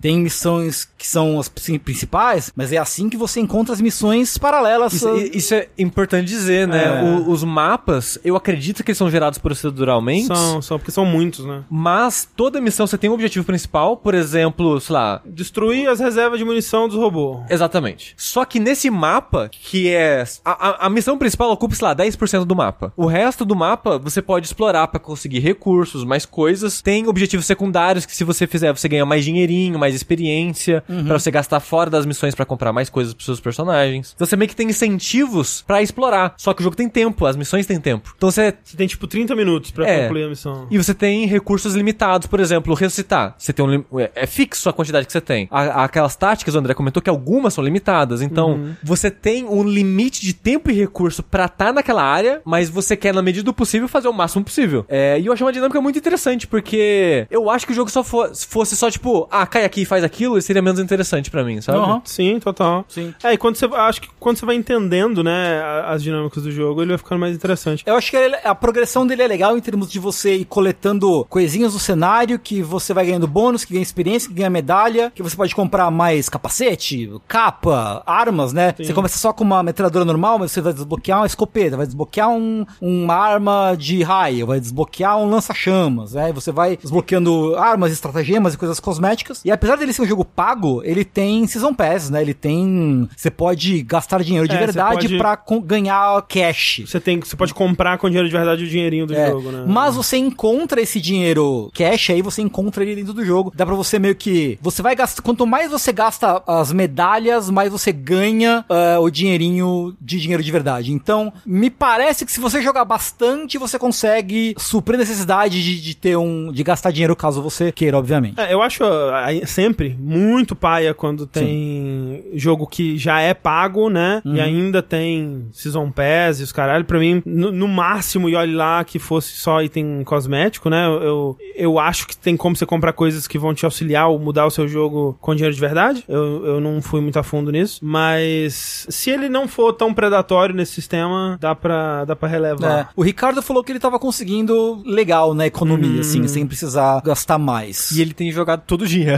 Ele tá jogando muito, né? Aparentemente É. o pessoal do Nautilus tá jogando bastante. E, assim, tendo jogado com mouse e teclado e controle, esse jogo parece muito feito pra controle. É, eu consigo ver, tipo, jogo de terceira pessoa, assim, né? Ainda mais É. um, um feito originalmente pra, pra PlayStation, digamos, né? Sim. um- é, pe- pensando em PlayStation como a plataforma principal, né? Sim. Me parece fazer sentido, mas que bom que ele tem a opção, né? Pra Sim, quem sim, sim, prefere sim, sim. e Pois é. Outro Lucas falou: se ele lançasse direto na PS Plus, esse jogo seria um fenômeno. Ele já tá sendo, né? É, É. é, já tá sendo. E não cabe mais nem jogador. É. Que se É. saísse na Plus, fudeu. Ninguém, aí que Imagina. ninguém ia jogar mesmo. Dito isso, seria muito mais legal se ele tivesse saindo na PS Plus. Com certeza. Seria muito fera, de fato. A gente vai jogar mais ainda, Eu né? quero- eu quero jogar Divers- mais. Eu quero Quando- jogar mais. quando tiver- É, quando o servidor estabilizar um pouquinho, Sim, sim. eu queria fazer mais umas livezinhas assim. Então é isso, Helldivers 2, né? Esse jogo aí que Está, Está- arrasando corações, né? é o, é o jogo do momento.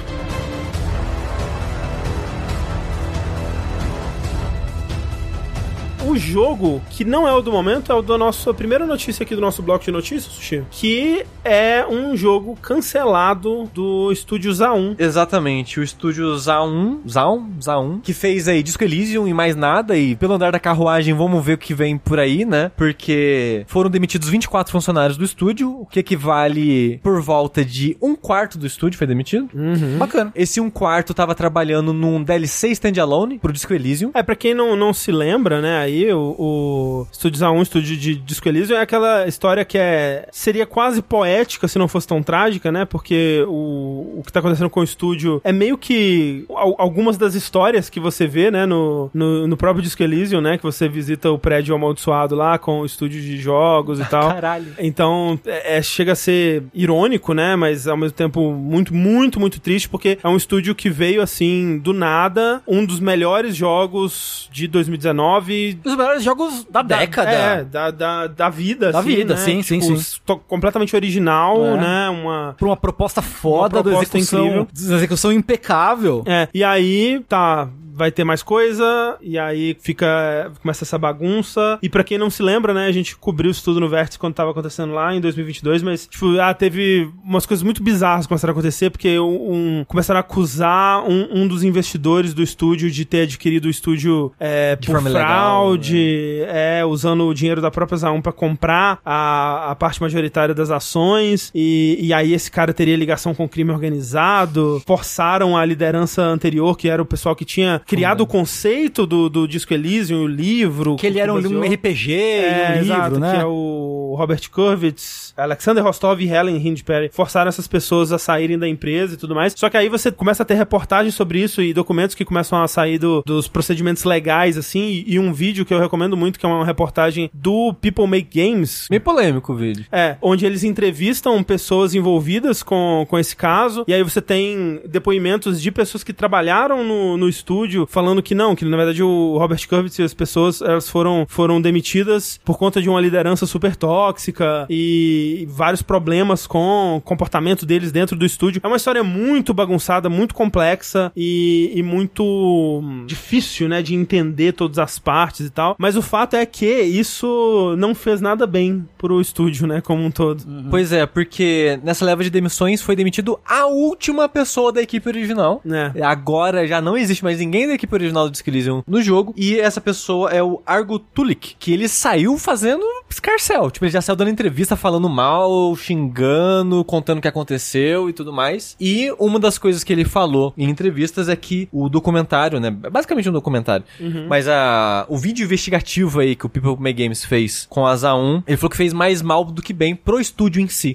Que ele falou que o, o ambiente de trabalho lá piorou muito, foi pra pior pros funcionários. Ele não entrou em muitos detalhes em, em quão pior, em que sentido de pior. Sim, sim. É, isso ficou, mas ele só falou que ficou um clima. Com climão. Um, um clima entre os funcionários ficou pior. Sei. E ele compa comparação, assim, ó. Quem pegar, pegou. Ele faz uma comparação maravilhosa. Com um que Boss foi- Baby. Ah. É, que fez um. Ficou levemente polêmica. Não sei se. Você deve ter visto, né? Obviamente. Não foi literalmente isso que ele disse, tá? Porque eu não achei a frase dele aqui. Eu não, não separei ela, procurei notícia e não achei. Ele fala que comparar a ZA1 agora com a ZA1 antigamente é comparar a União Soviética no auge do período Entendi. socialista dela Aham. com a Rússia imperialista de hoje em dia. Caralho. Incrível. Pesado. E falar que comparar a ZA1 antigamente com a ZA1 agora é esse- tipo de comparação. E eu consigo ver isso acontecendo dado o que aconteceu. Uhum, uhum. A história da ZA1 como toda é extremamente complexa, como a gente falou, mas que acima de tudo muito triste, né? Ver tudo que aconteceu com os jogos dele, né? Porque a GLHF reportou essas 24 demissões que o Sushi falou, o cancelamento desse projeto X7 aí, que, é essa, que era essa expansão standalone do Disco Elysium, que é, na verdade, o terceiro projeto cancelado do estúdio, né? Porque eles chegaram a trabalhar numa sequência completa de Disco Elysium e numa IP de sci-fi que seria um jogo completamente novo. Tudo isso cancelado e agora não se sabe o que vai ser, né? O que, que eles vão fazer. Talvez eles façam, sei lá, é, skin de arma, camiseta pra Disco Fortnite, Elysium. né? É. E, e é muito triste, né, que Disco Elysium foi isso. Que um o que existe agora É. já não é mais Não, e asa nunca, 1. e nunca vai ser. Nunca E vai nunca, ser. é, e nunca vai ser. É. O que vai sair daí, se sair alguma coisa daí, não faço ideia. É. Mas eu fico feliz que Disco Elysium existiu. Eu fico feliz que ele teve o impacto que teve, a recepção que teve e a influência que ele está exercendo em jogos que têm saído narrativos por aí. Mas eu fico triste que não vai ter mais deles. Uhum. Eu fico triste que aquele universo que você vê que é só o começo de um universo, Sim. não, não vai ter uma continuação. É, os devs originais foram pra onde? Então, o Robert Kovitz, ele, ele tava com uma nova empresa e talvez ele consiga fazer um novo jogo aí, talvez ele consiga até fazer um jogo tão interessante quanto, mas o,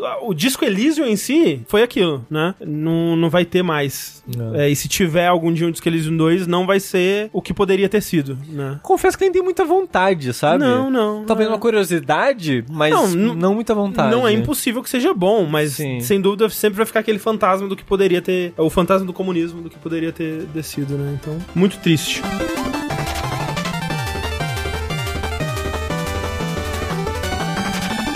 Outro lado, os criadores de Disco Elysium não podem ter posse sobre suas criações. Contudo, no entanto, aparentemente, a From Software agora é a dona de Elden Ring. Ou pelo menos do nome Elden Ring. Então, assim, ser dona do nome Elden Ring é ser dona da série daqui em diante, de qualquer forma. É, de certa forma. Porque ela tem o direito do nome, então ela pode lançar com quem ela quiser, não precisa ser uma parceria com a Namco Bandai. Uhum. Esse jogo especificamente, a gente não. e- o que já existe. Ele a gente não tem certeza se a, a Namco não recebe mais nenhum centavo. A gente só vai descobrir isso quando fechar o ano fiscal e a Namco fizer os números dela. Porque em 2022, é, o, o Elden Ring foi o projeto que deu mais dinheiro pra Namco Bandai. Uhum. Disparado. Mas essa história é muito curiosa porque veio à tona recentemente, mas essa troca, né, esses acordos legais foram feitos no ano passado, começo do ano passado. É março de É. 2023, né? Exatamente. E então, a, a- como o jogo ele foi uma parceria né, entre a Namco Bandai e a From Software, apesar sempre bom dizer e vai ser importante daqui a pouco, a From ela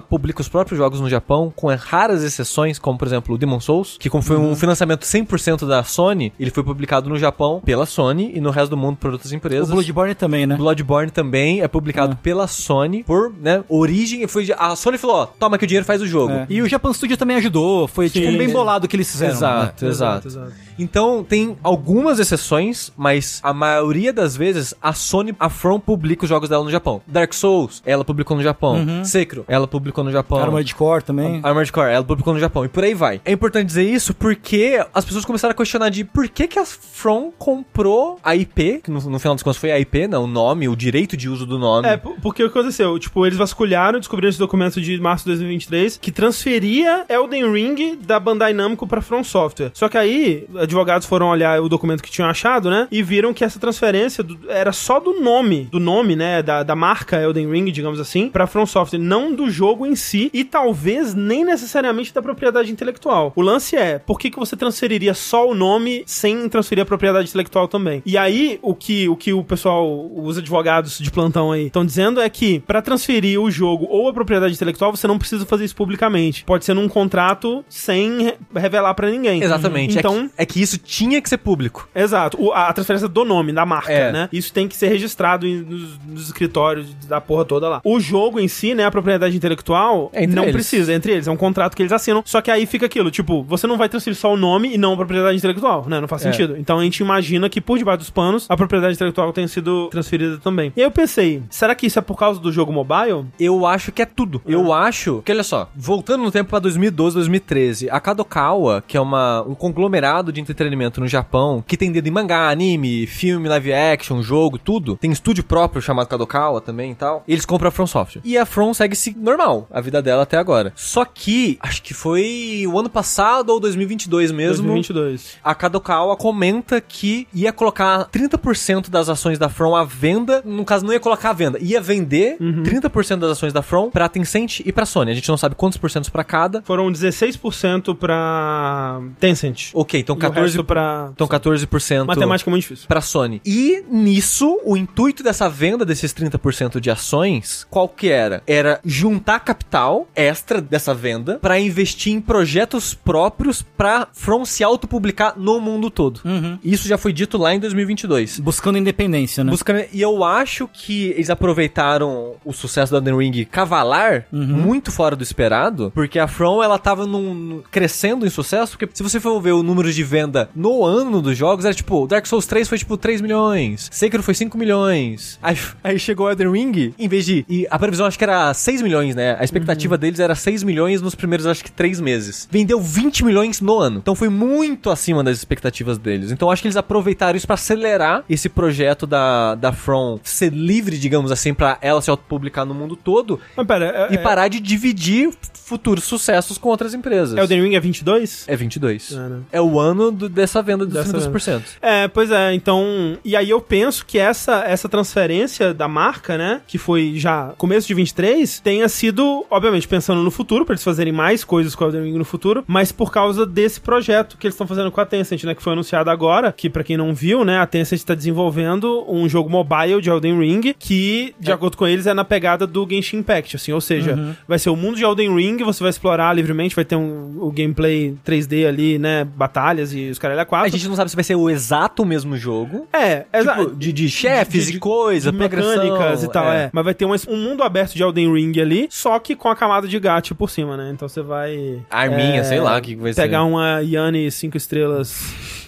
É. É, é Yanni o nome? Rani. Honey. Honey. Yanni é quem? Quem é Yanni? Yanni é tem um músico com esse nome. É o Yanni. Eu acho, o, o Yanni. Parece que vai, tipo, se eu tivesse que chutar, eu diria que foi uma coisa assim, tipo, ô, Bandai, se liga, me vende, ó, eu garanto pra você que quando a gente soltar o Dark Souls 4, você lança. Tipo, Dark Souls é contigo. O resto você passa pra cá, o Elden Ring, que eu vou querer lançar minhas coisas. Mas, tipo, manter certos acordos de publicação com a Bandai pra poder, em troca da Bandai, vender Elden Ring pra eles, assim. É, mas deve ter vendido por um preço bom também, né? Deve, a Bandai deve, abrido deve. mão disso aí. E a Bandai tá mal das pernas financeiramente. Ela tá. Imagino que a empresa não está no vermelho no caixa, né? Tem dinheiro em caixa, mas o ano fiscal terminou no- em queda da Namco Bandai. Tanto que ela cancelou, acho que seis jogos? Sete jogos? Ah, é. Ela cancelou um bocado de jogo nesse final de ano, começo de ano. Então eu acho que eles estão querendo dinheiro. Imagino, né? É. Ainda mais agora que saiu aquele jogo de Jujutsu Kaisen, que é, aparentemente é uma bomba. E rapaz, né? Rapaz. Mas perguntaram no chat: Dark Souls é da Namco Bandai. O nome, a propriedade É, e coisas. sim. E Sekiro é da Activision, mentira não. É, o, Se o Sekiro ele, ele é diferente, ele é da From, não É. da Activision. Sim. Mas é. Pois bem, então vamos aguardando aí o Genshin Impact do, do Elden Ring, né? Eu quero saber o, o que uma From liberta de, de necessidade de parcerias faria de jogo. Será que ela iria pro Sekiro 2? Eu não sei se muda muita coisa, não, pra ser sincero, assim. É, a From, tipo, ti- eu acho que tirando o período Dark Souls 1, 2, 3 ali, Aham. ela parece agora, principalmente, tá... Parece que ela indo- se encontrou, É, assim. ela parece estar indo pros projetos que ela quer fazer, É. assim, né? Porque teve, pô, depois de Dark Souls 3, teve, pô, Deracine, Sekiro. é, Sekiro, Elden Ring, né? Armored Core. Armored Core. Falando ali, ela vai fazer agora um Souls por ano. Isso já foi no período pré-Kadokawa, na verdade. É. Porque o Dark Souls 2, Bloodborne e Dark Souls 3, que foram um por ano, era um acordo comercial de parceria pré-Kadokawa. Uhum. Porque quando a Kadokawa comprou, ela botou o Miyazaki como presidente e o Miyazaki falou: Isso aí, não dá não.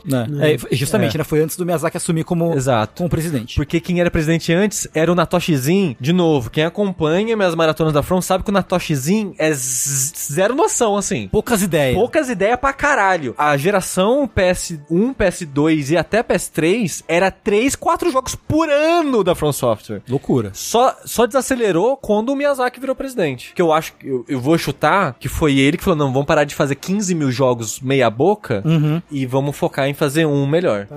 E tem dado certo, né? É, agora a gente, talvez daqui a 10 anos a gente olhe pra trás e pense, nossa, mas a From Software passou os últimos 10 anos fazendo só Elden Ring, né? Que coisa triste. Mas no momento, né, desse, dessa, dessa gravação, o futuro parece bom. Inclusive, falando em futuro, né, enquanto a gente tava gravando isso aqui, foi anunciado que amanhã, do dia da gravação, vai ter um trailer do Shadow of the Earth Tree, Exato. o DLC de Elden Ring. Imagino que com data. É, então quando você estiver ouvindo esse podcast e a versão editada dele, você já sabe se foi um Shadow Drop, Já sabe se ele é standalone. se ele é standalone, que nem eu apostei no meu coisa lá. Já mais um erro pra mim, já computar aí já. Será? Será? Será? Mas um. Vamos, vamos descobrir, vamos Sa descobrir. sabe o que é o pior? A Thalissa tá jogando Bloodborne, né? Uhum. A Thalissa jogar Bloodborne me deu vontade de jogar Bloodborne. Quem diria? Eu joguei Bloodborne. Como E se eu aí? precisasse da Thalys jogar pra você ter vontade de jogar Eu não Bloodborne. jogo Bloodborne faz anos. Parem com isso. Isso que é um dos, dos três Bs favoritos do sushi, hein? Exatamente. Fica o mistério quais são os outros. E jogar Bloodborne me deu vontade de jogar Elden Ring de novo. E Caralho. agora, agora eu tô assistindo esporadicamente vídeos do Chase the Bro, que é um cara que joga PVP, que é um monstro. O cara joga muito bem. Ah, não é tipo sushi assim, mas ele joga bem. É, não, não é um Eduardo Sushi, assim, né? É. O bro que ele tá chaseando, no caso, é o sushi. Exatamente. É, mas é, então, qual que é a sua aposta, Tengu? É, é standalone, é DLC? Quando que sai? Cara, eu acho que pros caras estarem fazendo tanta, tanto, tanta algazarra, assim, eu acho que deve ser um bagulho standalone gigante, assim. É o meu chute, porque, tipo, pra ser todo esse mistério, eles nunca fizeram tanto mistério pra um DLC de nada. É, não. Até porque, pelo que eu me lembro, assim. e, e nunca demorou tanto tempo. E nunca né? demorou tanto, né? É. Mas eu acho que nunca demorou tanto porque eles não. Não tava planejado. Não tava planejado. É. Porque o Dark Souls 2 e o 3, o DLC já tava planejado junto Já, com o jogo. isso é verdade. sim, Esse sim. eu tenho a impressão que quando um lançou, eles não estavam no momento desenvolvendo o DLC. Será? Eu acho. Porque foi dois anos. É, assim, Agora, agora Então, é dois anos do Depende lançamento. de, depende, é que assim, tudo bem que não é a mesma equipe, mas eu imagino que parte da galera do, do Elden Ring talvez tenha ido ajudar a fazer o Armored Core. Talvez, talvez. Talvez. Talvez. E assim, dependendo do tamanho que for DLC, talvez seja justi- justificado. Eu, assim. eu, eu acho que não vai ser standalone, mas eu acho que vai ser um novo mapa. Tipo Vamos uma dizer- porção nova no mapa do mundo do Elden Ring, assim. É, o mapa separado, eu acho. Ah, ou, ou separado. É, Pode eu, crer. eu acho que vai ser tipo aquele esquema, tipo fast travel pro passado de algum lugar. Porque não tem uma parte do mapa do Elden Ring que tá, que tá tipo, meio que inutilizado ainda? Ou tô lembrando errado? É o. É o. tá- o tá lugar tudo- dos gigantes, não. Não, lá. tá tudo utilizado. É, tudo ah, tá, Que, porque que eu- tem no nosso mapinha, tá tudo É, utilizado. ah, ok. Porque eu lembrava, mas eu O né, dedo, o tô dedo lembrando todo. errado. Mas, ó, duas, duas coisas. Eu acho que o mais provável é você vai interagir com o objeto que vai te mandar pro passado, É, sempre. Todos os DLCs da From. Sim. Você vai jogar nessa área separada. Uhum. E vai ser uma área grande. Vamos dizer o tamanho de duas áreas do jogo normal. Tipo, Altos, Altos Platô? Great Platô? Eu sempre confundo. Altos. Altos Eu sempre confundo com o do Zelda. Vamos dizer que é ele e o Mount Galmir. Pô, que é grande, que é coisa pra caralho já. É, é que o Mount Galmir é o menor das áreas. Por isso que eu falei Mas com... é bastante coisa. É, é. vamos dizer então que é o Mount Galmir com o, o Altos Platô. Eu acho que o mais provável é isso. Mas seria loucura eles fazerem tipo Tears of the Kingdom, de pegar o mapa que já existe E e, re- e modificar, recontextualizar ele pro passado, porque a gente meio que já sabe que vai ser no passado por causa da foto que mostrou. Que parece que é o Mikela antes de acontecer coisas com o Mikela. Se for isso de recontextualizar o mapa que já tem pro passado, é loucura. Loucura. Mas eu acho que não vai loucura. ser isso não. É, eu já sei o que vai acontecer. Eu recebi a visão aqui do, do futuro. É o seguinte: você vai. Vai aparecer um ponto no mapa, uma, uma fumacinha amarela te mandando um ponto no mapa. Aí você chega lá na beira do, do mar, assim, na praiazinha. Aí tem a Honey, assim, ela, ela. Você chega perto dela começa a tocar a música do Funky Kong, de, de Donkey Kong Country 2, especificamente, que é a melhor. Aham. E aí ela te aluga um barco. E aí você pega um barco e você vai pro meio do oceano, assim, no centro da, da- do dedo torto, assim. Uhum. E aí lá tem cinco pilarizinhos de pedra assim. Aí você pilota o seu barco em volta dos pilarizinhos de pedra. Uhum. Várias vezes, assim, num- numa sequência específica. Aí eles começam a tremer. Aí sobe uma ilha do fundo do mar, assim. Hum. Só uma, uma imagem 2D, um JPEG da ilha mesmo, assim. E aí vai ser um novo mundo lá dentro. Novo mundo de aventuras. Quando que é a parada do Direct da Nintendo? Quando que é o anúncio do, do negócio da From? Amanhã. Elden Ring no Switch? Confirmado. Confirmado. Confirmado. É isso. Acabou. É, e Silk Song, pelo- no mesmo dia. A Silk Song vai ser uma personagem do DLC de Elden Ring. Isso, Acabou. Desculpa. PH, fala pra gente aí, PH, como é que vai ser? por favor.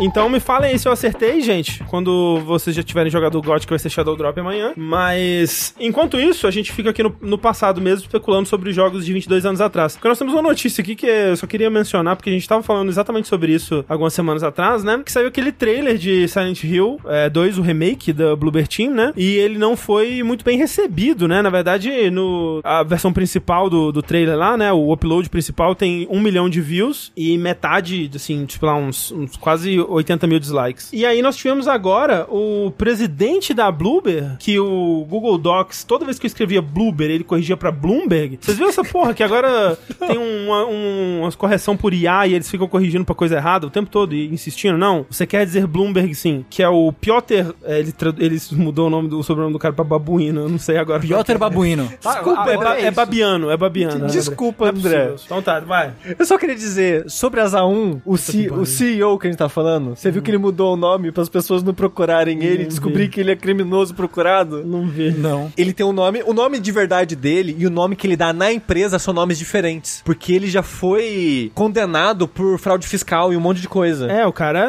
é, é- é da barra pesada. Alô, é, o- é o da barra pesada online? E ele na empresa ele dá outro nome para as pessoas, se for procurar no Google, não achar os crimes dele. Só- eu só queria, só queria falar isso. Perfeito. É, o Piotr Babuino, digo Babiano, ele tava dando uma entrevista pra um portal polonês e ele tava falando um pouco sobre o, o trailer, né? O tal do trailer. Perguntaram sobre a recepção do, do trailer de Silent Hill e tal. E ele falou que esse trailer, ele não representa o trabalho da equipe e que a culpa é toda do Konami. Ele basicamente Caralho. mandou essa, é, falando que ele concorda com os comentários negativos que o, que o trailer recebeu e falando que não é o espírito do que o jogo era, nem do que a gente tá criando agora. Estamos tentando refletir completamente essa visão romântica do jogo que foi lançado 22 anos atrás. Declaração esquisita. Talvez É, da sacrosanto, ele não quis usar sacrosanto. É, sacrosanto. Ele usou romântico. Romântico. Mas assim, eu assim, talvez seja coisa da tradução, mas eu entendo um pouco do que ele quer dizer, porque assim, pra um remake tipo esse, não basta você reproduzir o que o jogo original fazia, né? Sim. Você tem que reproduzir o que a mente das pessoas que passaram 22 anos idolatrando esse jogo é, tem, né, nos seus corações.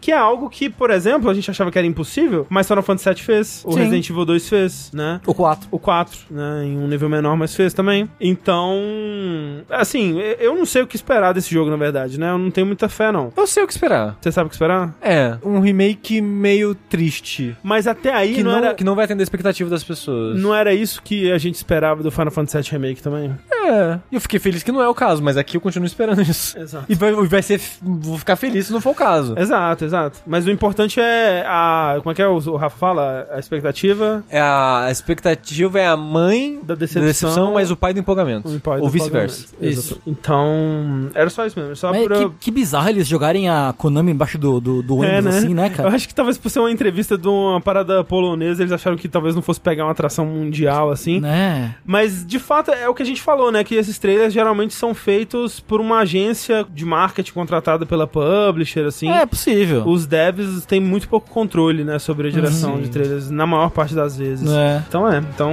vamos ver o que vem por aí, não dá pra saber ainda.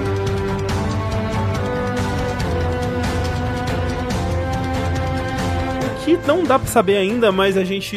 Isso nunca impediu a gente de especular também. É sobre o novo Crazy Taxi. Uou! É, que é, não sei se vocês lembram aí, no Game Awards teve aquele trailer do Power Surge, onde a gente foi surpreendido, né, por esse trailer mostrando vários jogos de novas propriedades, é, de propriedades antigas da SEGA, na verdade, com novos jogos anunciados pra ela, né? Então a gente teve um, um- pequenos flashes, na verdade, né? Foi muito pouca coisa que foi mostrada, mas de um novo Jet Set Radio, do novo Streets of Rage, do novo Golden Axe, do novo Shinobi e de um novo Crazy Taxi também, né? Uma das, das imagens que aparece lá seria um novo Crazy Taxi. Desde então a gente ficou sabendo que eles estão fazendo um novo Crazy Taxi, além de um remake do Crazy Taxi original também. Me parece já um, um pouco curioso a partir daí mesmo. Mas agora surgiram também algumas informações novas sobre esse tal novo Crazy Taxi aí. E é uma coisa meio pata do macaco, né? Porque a gente teve uma matéria no Japan Times falando desse estúdio de Sapporo, da, da SEGA, que foi um estúdio formado em 2021, que até agora trabalhou como estúdio de suporte em jogos como Phantasy Star Online 2, como jogo da Hatsune Miku e outras coisas. E eles estão trabalhando como estúdio de suporte nesse Crazy Taxi também agora. É, e aí falando lá que ah, vai ser um jogo AAA, não sei o que lá, e bibibi bobobó. Até aí tudo bem. Até aí tudo bem, disse o frango na porta da padaria, né? O que acontece é que, agora partindo completamente para o, o, o mundo dos leakers e da especulação e dos vazamentos e insiders da indústria, um leaker aí é, chamado Midori, que vaza muita coisa da SEGA, principalmente de é, Atlus e Shin Megami Tensei. Coisas confiáveis, né? Um leaker confiável aí nesse âmbito da Atlus, pelo menos. Começou a falar dessa questão do, do remake do reboot, né? E falando que esse reboot, ele é um jogo de serviço com inspiração forte, é, forte em Fortnite e GTA Online. Então a ideia é que seria esse jogo do Crazy Taxi com é, eventos, temporada, customização, colaboração com outras franquias da SEGA e fora do universo SEGA também. E teria até um modo massivo com 100 jogadores é, competitivos, um Battle Royale de, de táxi ali. E além disso, não satisfeito é, em dar essa pata do macaco pra gente, o novo Jet Set Radio estaria indo por um caminho parecido também, onde teria pelo menos um modo, teria uma campanha single player, mas também um modo multiplayer de múltiplos jogadores correndo pela cidade, competindo e, e outras coisas assim também. Parece bom. É, quando eu vi esses tweets, eu pensei, ah, deve ser uma conta de paródia, né? Porque parece muito algo, sabe, tipo, se você estivesse exagerando pro pior cenário possível, você diria.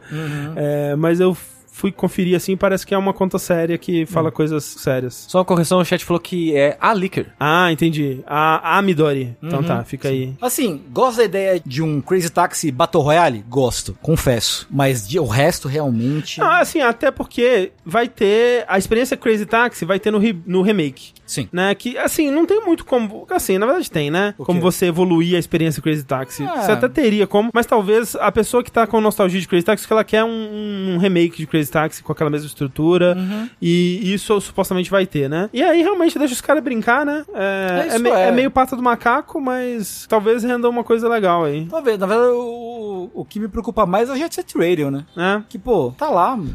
Se for, se for um modo, realmente. Tudo bem, tudo né? bem. Aí você pode ignorar como É, é, essa facilidade. Mas se tentar transformar um jogo de serviço igual o Crazy Taxi, não faz sentido. Nossa, aí é nenhum. embaçado. Né? Aí é embaçadíssimo. Pois é.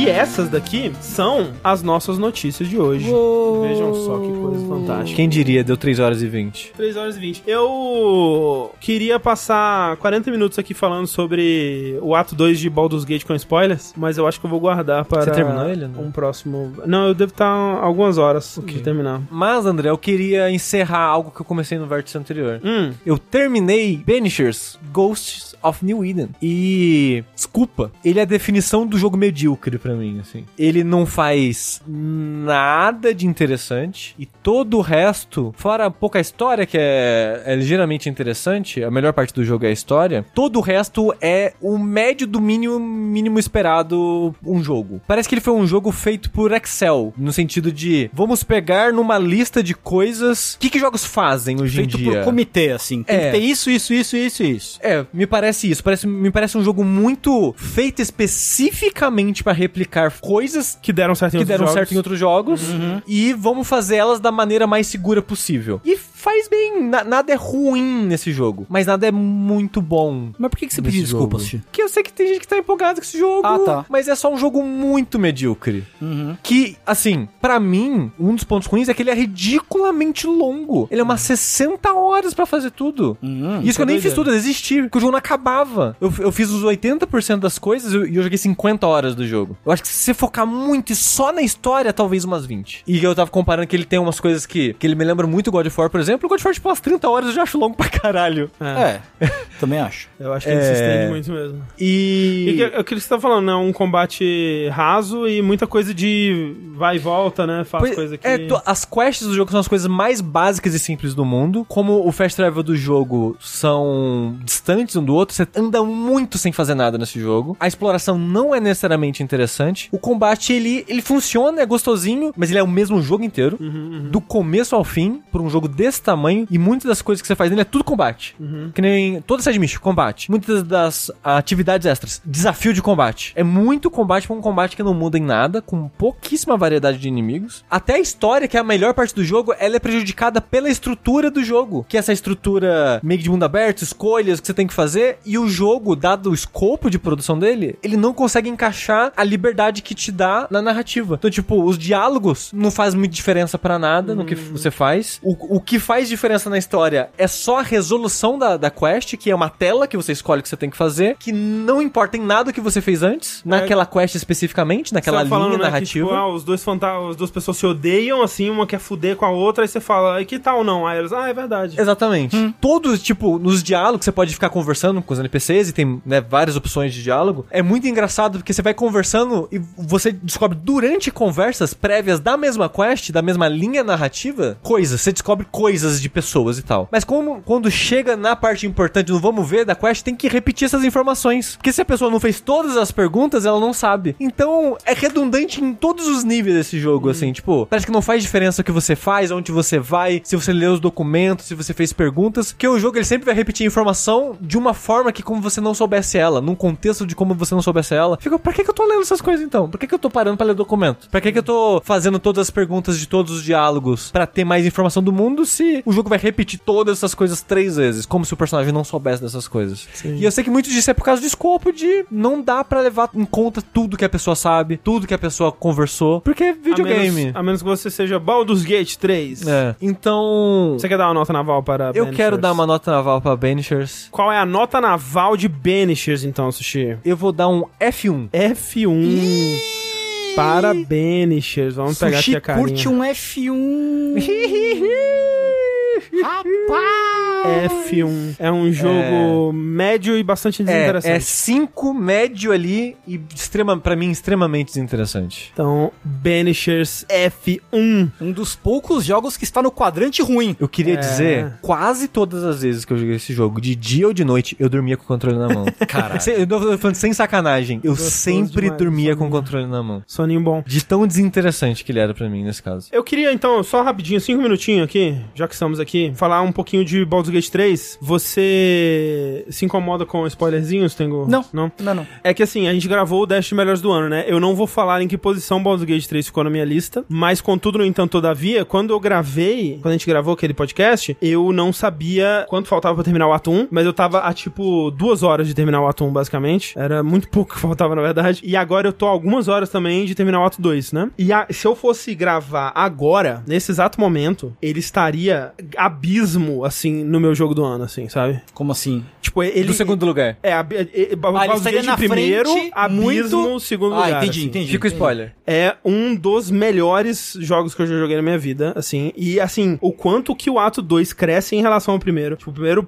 ele é muito bom, o primeiro ato, o, ato 1. Mas ele parece realmente um prólogo, assim. Ele parece um ensaio, assim. Ele parece um, um, uma, uma aventura zero, assim. Um, um rascunho do que vai ser o jogo. E o André, daqui um segundo ele vai, ele vai falar, não entendo o Sushi que falou que o jogo não tinha história. Eu falei isso no ato 1. Quando Mas- eu falei isso, eu tava no final do ato 1, começo do ato 2. Tudo bem, o ato 2 tem mais história, mas o ato 1 também tem muita história. E uma coisa que eu gosto muito de como que ele faz e que me lembra muito aventuras, boas aventuras de RPG, que no caso, por exemplo, a nossa do Jogabilidade e as que eu assisto no, no Critical Role, por exemplo, que é ele tá o tempo todo ligando a história de todo mundo em algum nível com a história principal. Tá sempre alguma coisa Só que você não puxando sabe ali. direito. É, tipo, você você tá esbarrando com a história de cada personagem e, e, e ao- aos poucos elas vão se, se envolvendo, assim, com a história principal. Então, por exemplo, é, eu gosto muito que, tipo, ah, no ato 2, por exemplo, o Will, ele, ele não tem tanta participação assim, mas tem um item que a, que a patrona dele me mandou pegar que tá no, no, no- no- na base do, do Torm lá, né, do, do, do chefão final. O Gale, ele acha que ele vai, ele vai se sacrificar nessa batalha, né, contra o, que ele vai, que ele vai encontrar o coração da absoluta e vai explodir lá e ele vai morrer ali mesmo. A Shadowheart, né, tipo, tá left absurdamente conectada à história dela, toda essa parada da Do artefato. da- do artefato da deusa, da lealdade dela à deusa, né? Tipo, uma das últimas coisas que eu fiz foi justamente libertar a canção da noite, né? E aí, eu não sei, tipo, eu imagino que você tenha feito a mesma coisa, mas é, recusar a achar, né? Que é a deusa dela. Eu fiz isso, fiz isso. E, e ficar do lado da, da absoluta. E é, e é muito interessante, assim, porque, tipo, tanto nesse caso. Eu não fiquei do lado da absoluta, não. Não, ficar do lado.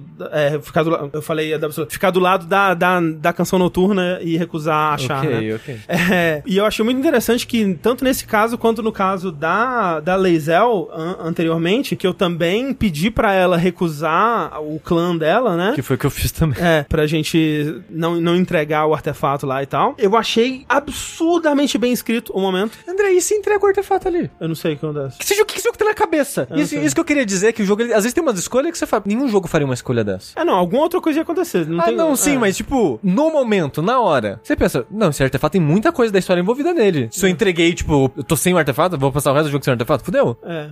É, é- é muito interessante porque tem várias coisas que eu, que eu vejo aqui que é, é muito boss baby da minha parte, né? Mas me lembra muito Critical Role, porque eles têm, também eles têm, na, na segunda campanha, um artefato no formato de um D20, só que maior, né? Que eles carregam com ele. A, a resposta é muito mais sem graça, André. O chat falou o que acontece. Enfim, e, e é bom, né? É, é muito bem escrito. Esses dois momentos são muito bem escritos, tipo, porque é, é- é- Quando você para pensar que é, é difícil o, você escrever uma cena dessa onde um personagem, naquele momento, ele tem que tomar uma decisão que, que vai contra tudo que ele tava construindo até aquele momento. Que no caso, no caso da, da Shadowheart, é ir contra a Char, né? Que ela tava, assim, até então, ela tava muito, tipo, meu Deus, é minha vida, eu vou, eu cheguei aqui, é minha vida inteira preparando pra esse momento. E aí, naquele momento, você vai conseguir escrever uma cena onde ela, por algum motivo, ela vai contra aquilo e ela recusa a, a deusa dela. E é muito bem feito, é muito bem feito mesmo, porque corria muito risco de acontecer como você tava falando no Banishers, né? De tipo, tudo isso aqui tá, tá sendo construído por aqui e, putz, do nada virou a situação e co- construiu outra coisa. E. Às vezes acontece, mas é raro nesse jogo. É, não, sim, deve ter, deve ter momentos assim, mas é incrível porque, tipo, aí eles constroem toda a, a questão de da Night Song ver alguma coisa nela e re- é, referenciar o medo que ela tem de lobos, e aí isso planta a parada de, não, peraí, eu preciso saber mais sobre essa pessoa, não- essa pessoa, essa pessoa me entende, essa pessoa me conhece. Caralho, é muito bem feito, puta que pariu, é muito bem escrito, e eu fico de cara, como que, é- como só que é bem escrito, assim, tipo, é, é, é um absurdo, é um esculacho, é doideira, e... O André tá triste, gente. Eu tô triste porque agora, com o quê? 110 horas de jogo que eu tô, eu fico triste que só tem mais o quê? 80.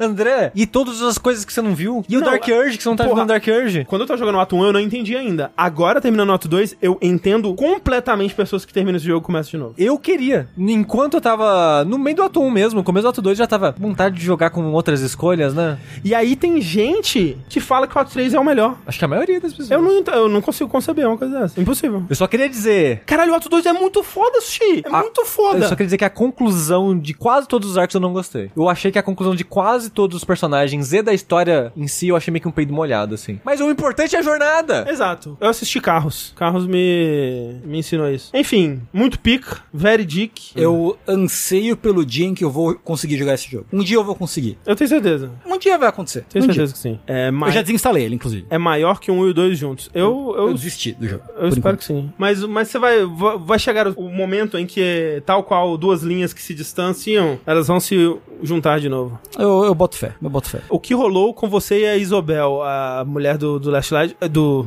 do, do, do Inn, né, do hotelzinho, comigo e ela nada. Tipo, eu salvei ela e eu sei quem é ela, né, a essa altura, mas não aconteceu nada ainda com ela, não. Dito isso também, não me entreguei romanticamente para ninguém ainda, tá bom? Você tá, tá se mantendo puro? Tô, se man tô me mantendo puro e se ninguém me quiser mais também, eu tô de boa com essa decisão. Todos são meus, meus filhos queridos, amigos de fé, irmãos camaradas. Só queria dizer que você tá perdendo história. Ué, mas aí, né, todo mundo... Se, se pra perder a história eu preciso Mas me tá ganhando- entregar a sentimentos que eu não acredito, Perder a história, mas tá ganhando Jesus. tô, eu tô ganhando em roleplay, tá? Ok. É isso. Mas e o roleplay da cama? Mas sim, E o isso- rola play. e com essa, a gente vai ficando por aqui. Enquanto o roleplay não começa, eu sou o André Campos. Eu sou a rola. e eu sou o play. Tchau, tchau, gente. Boa noite.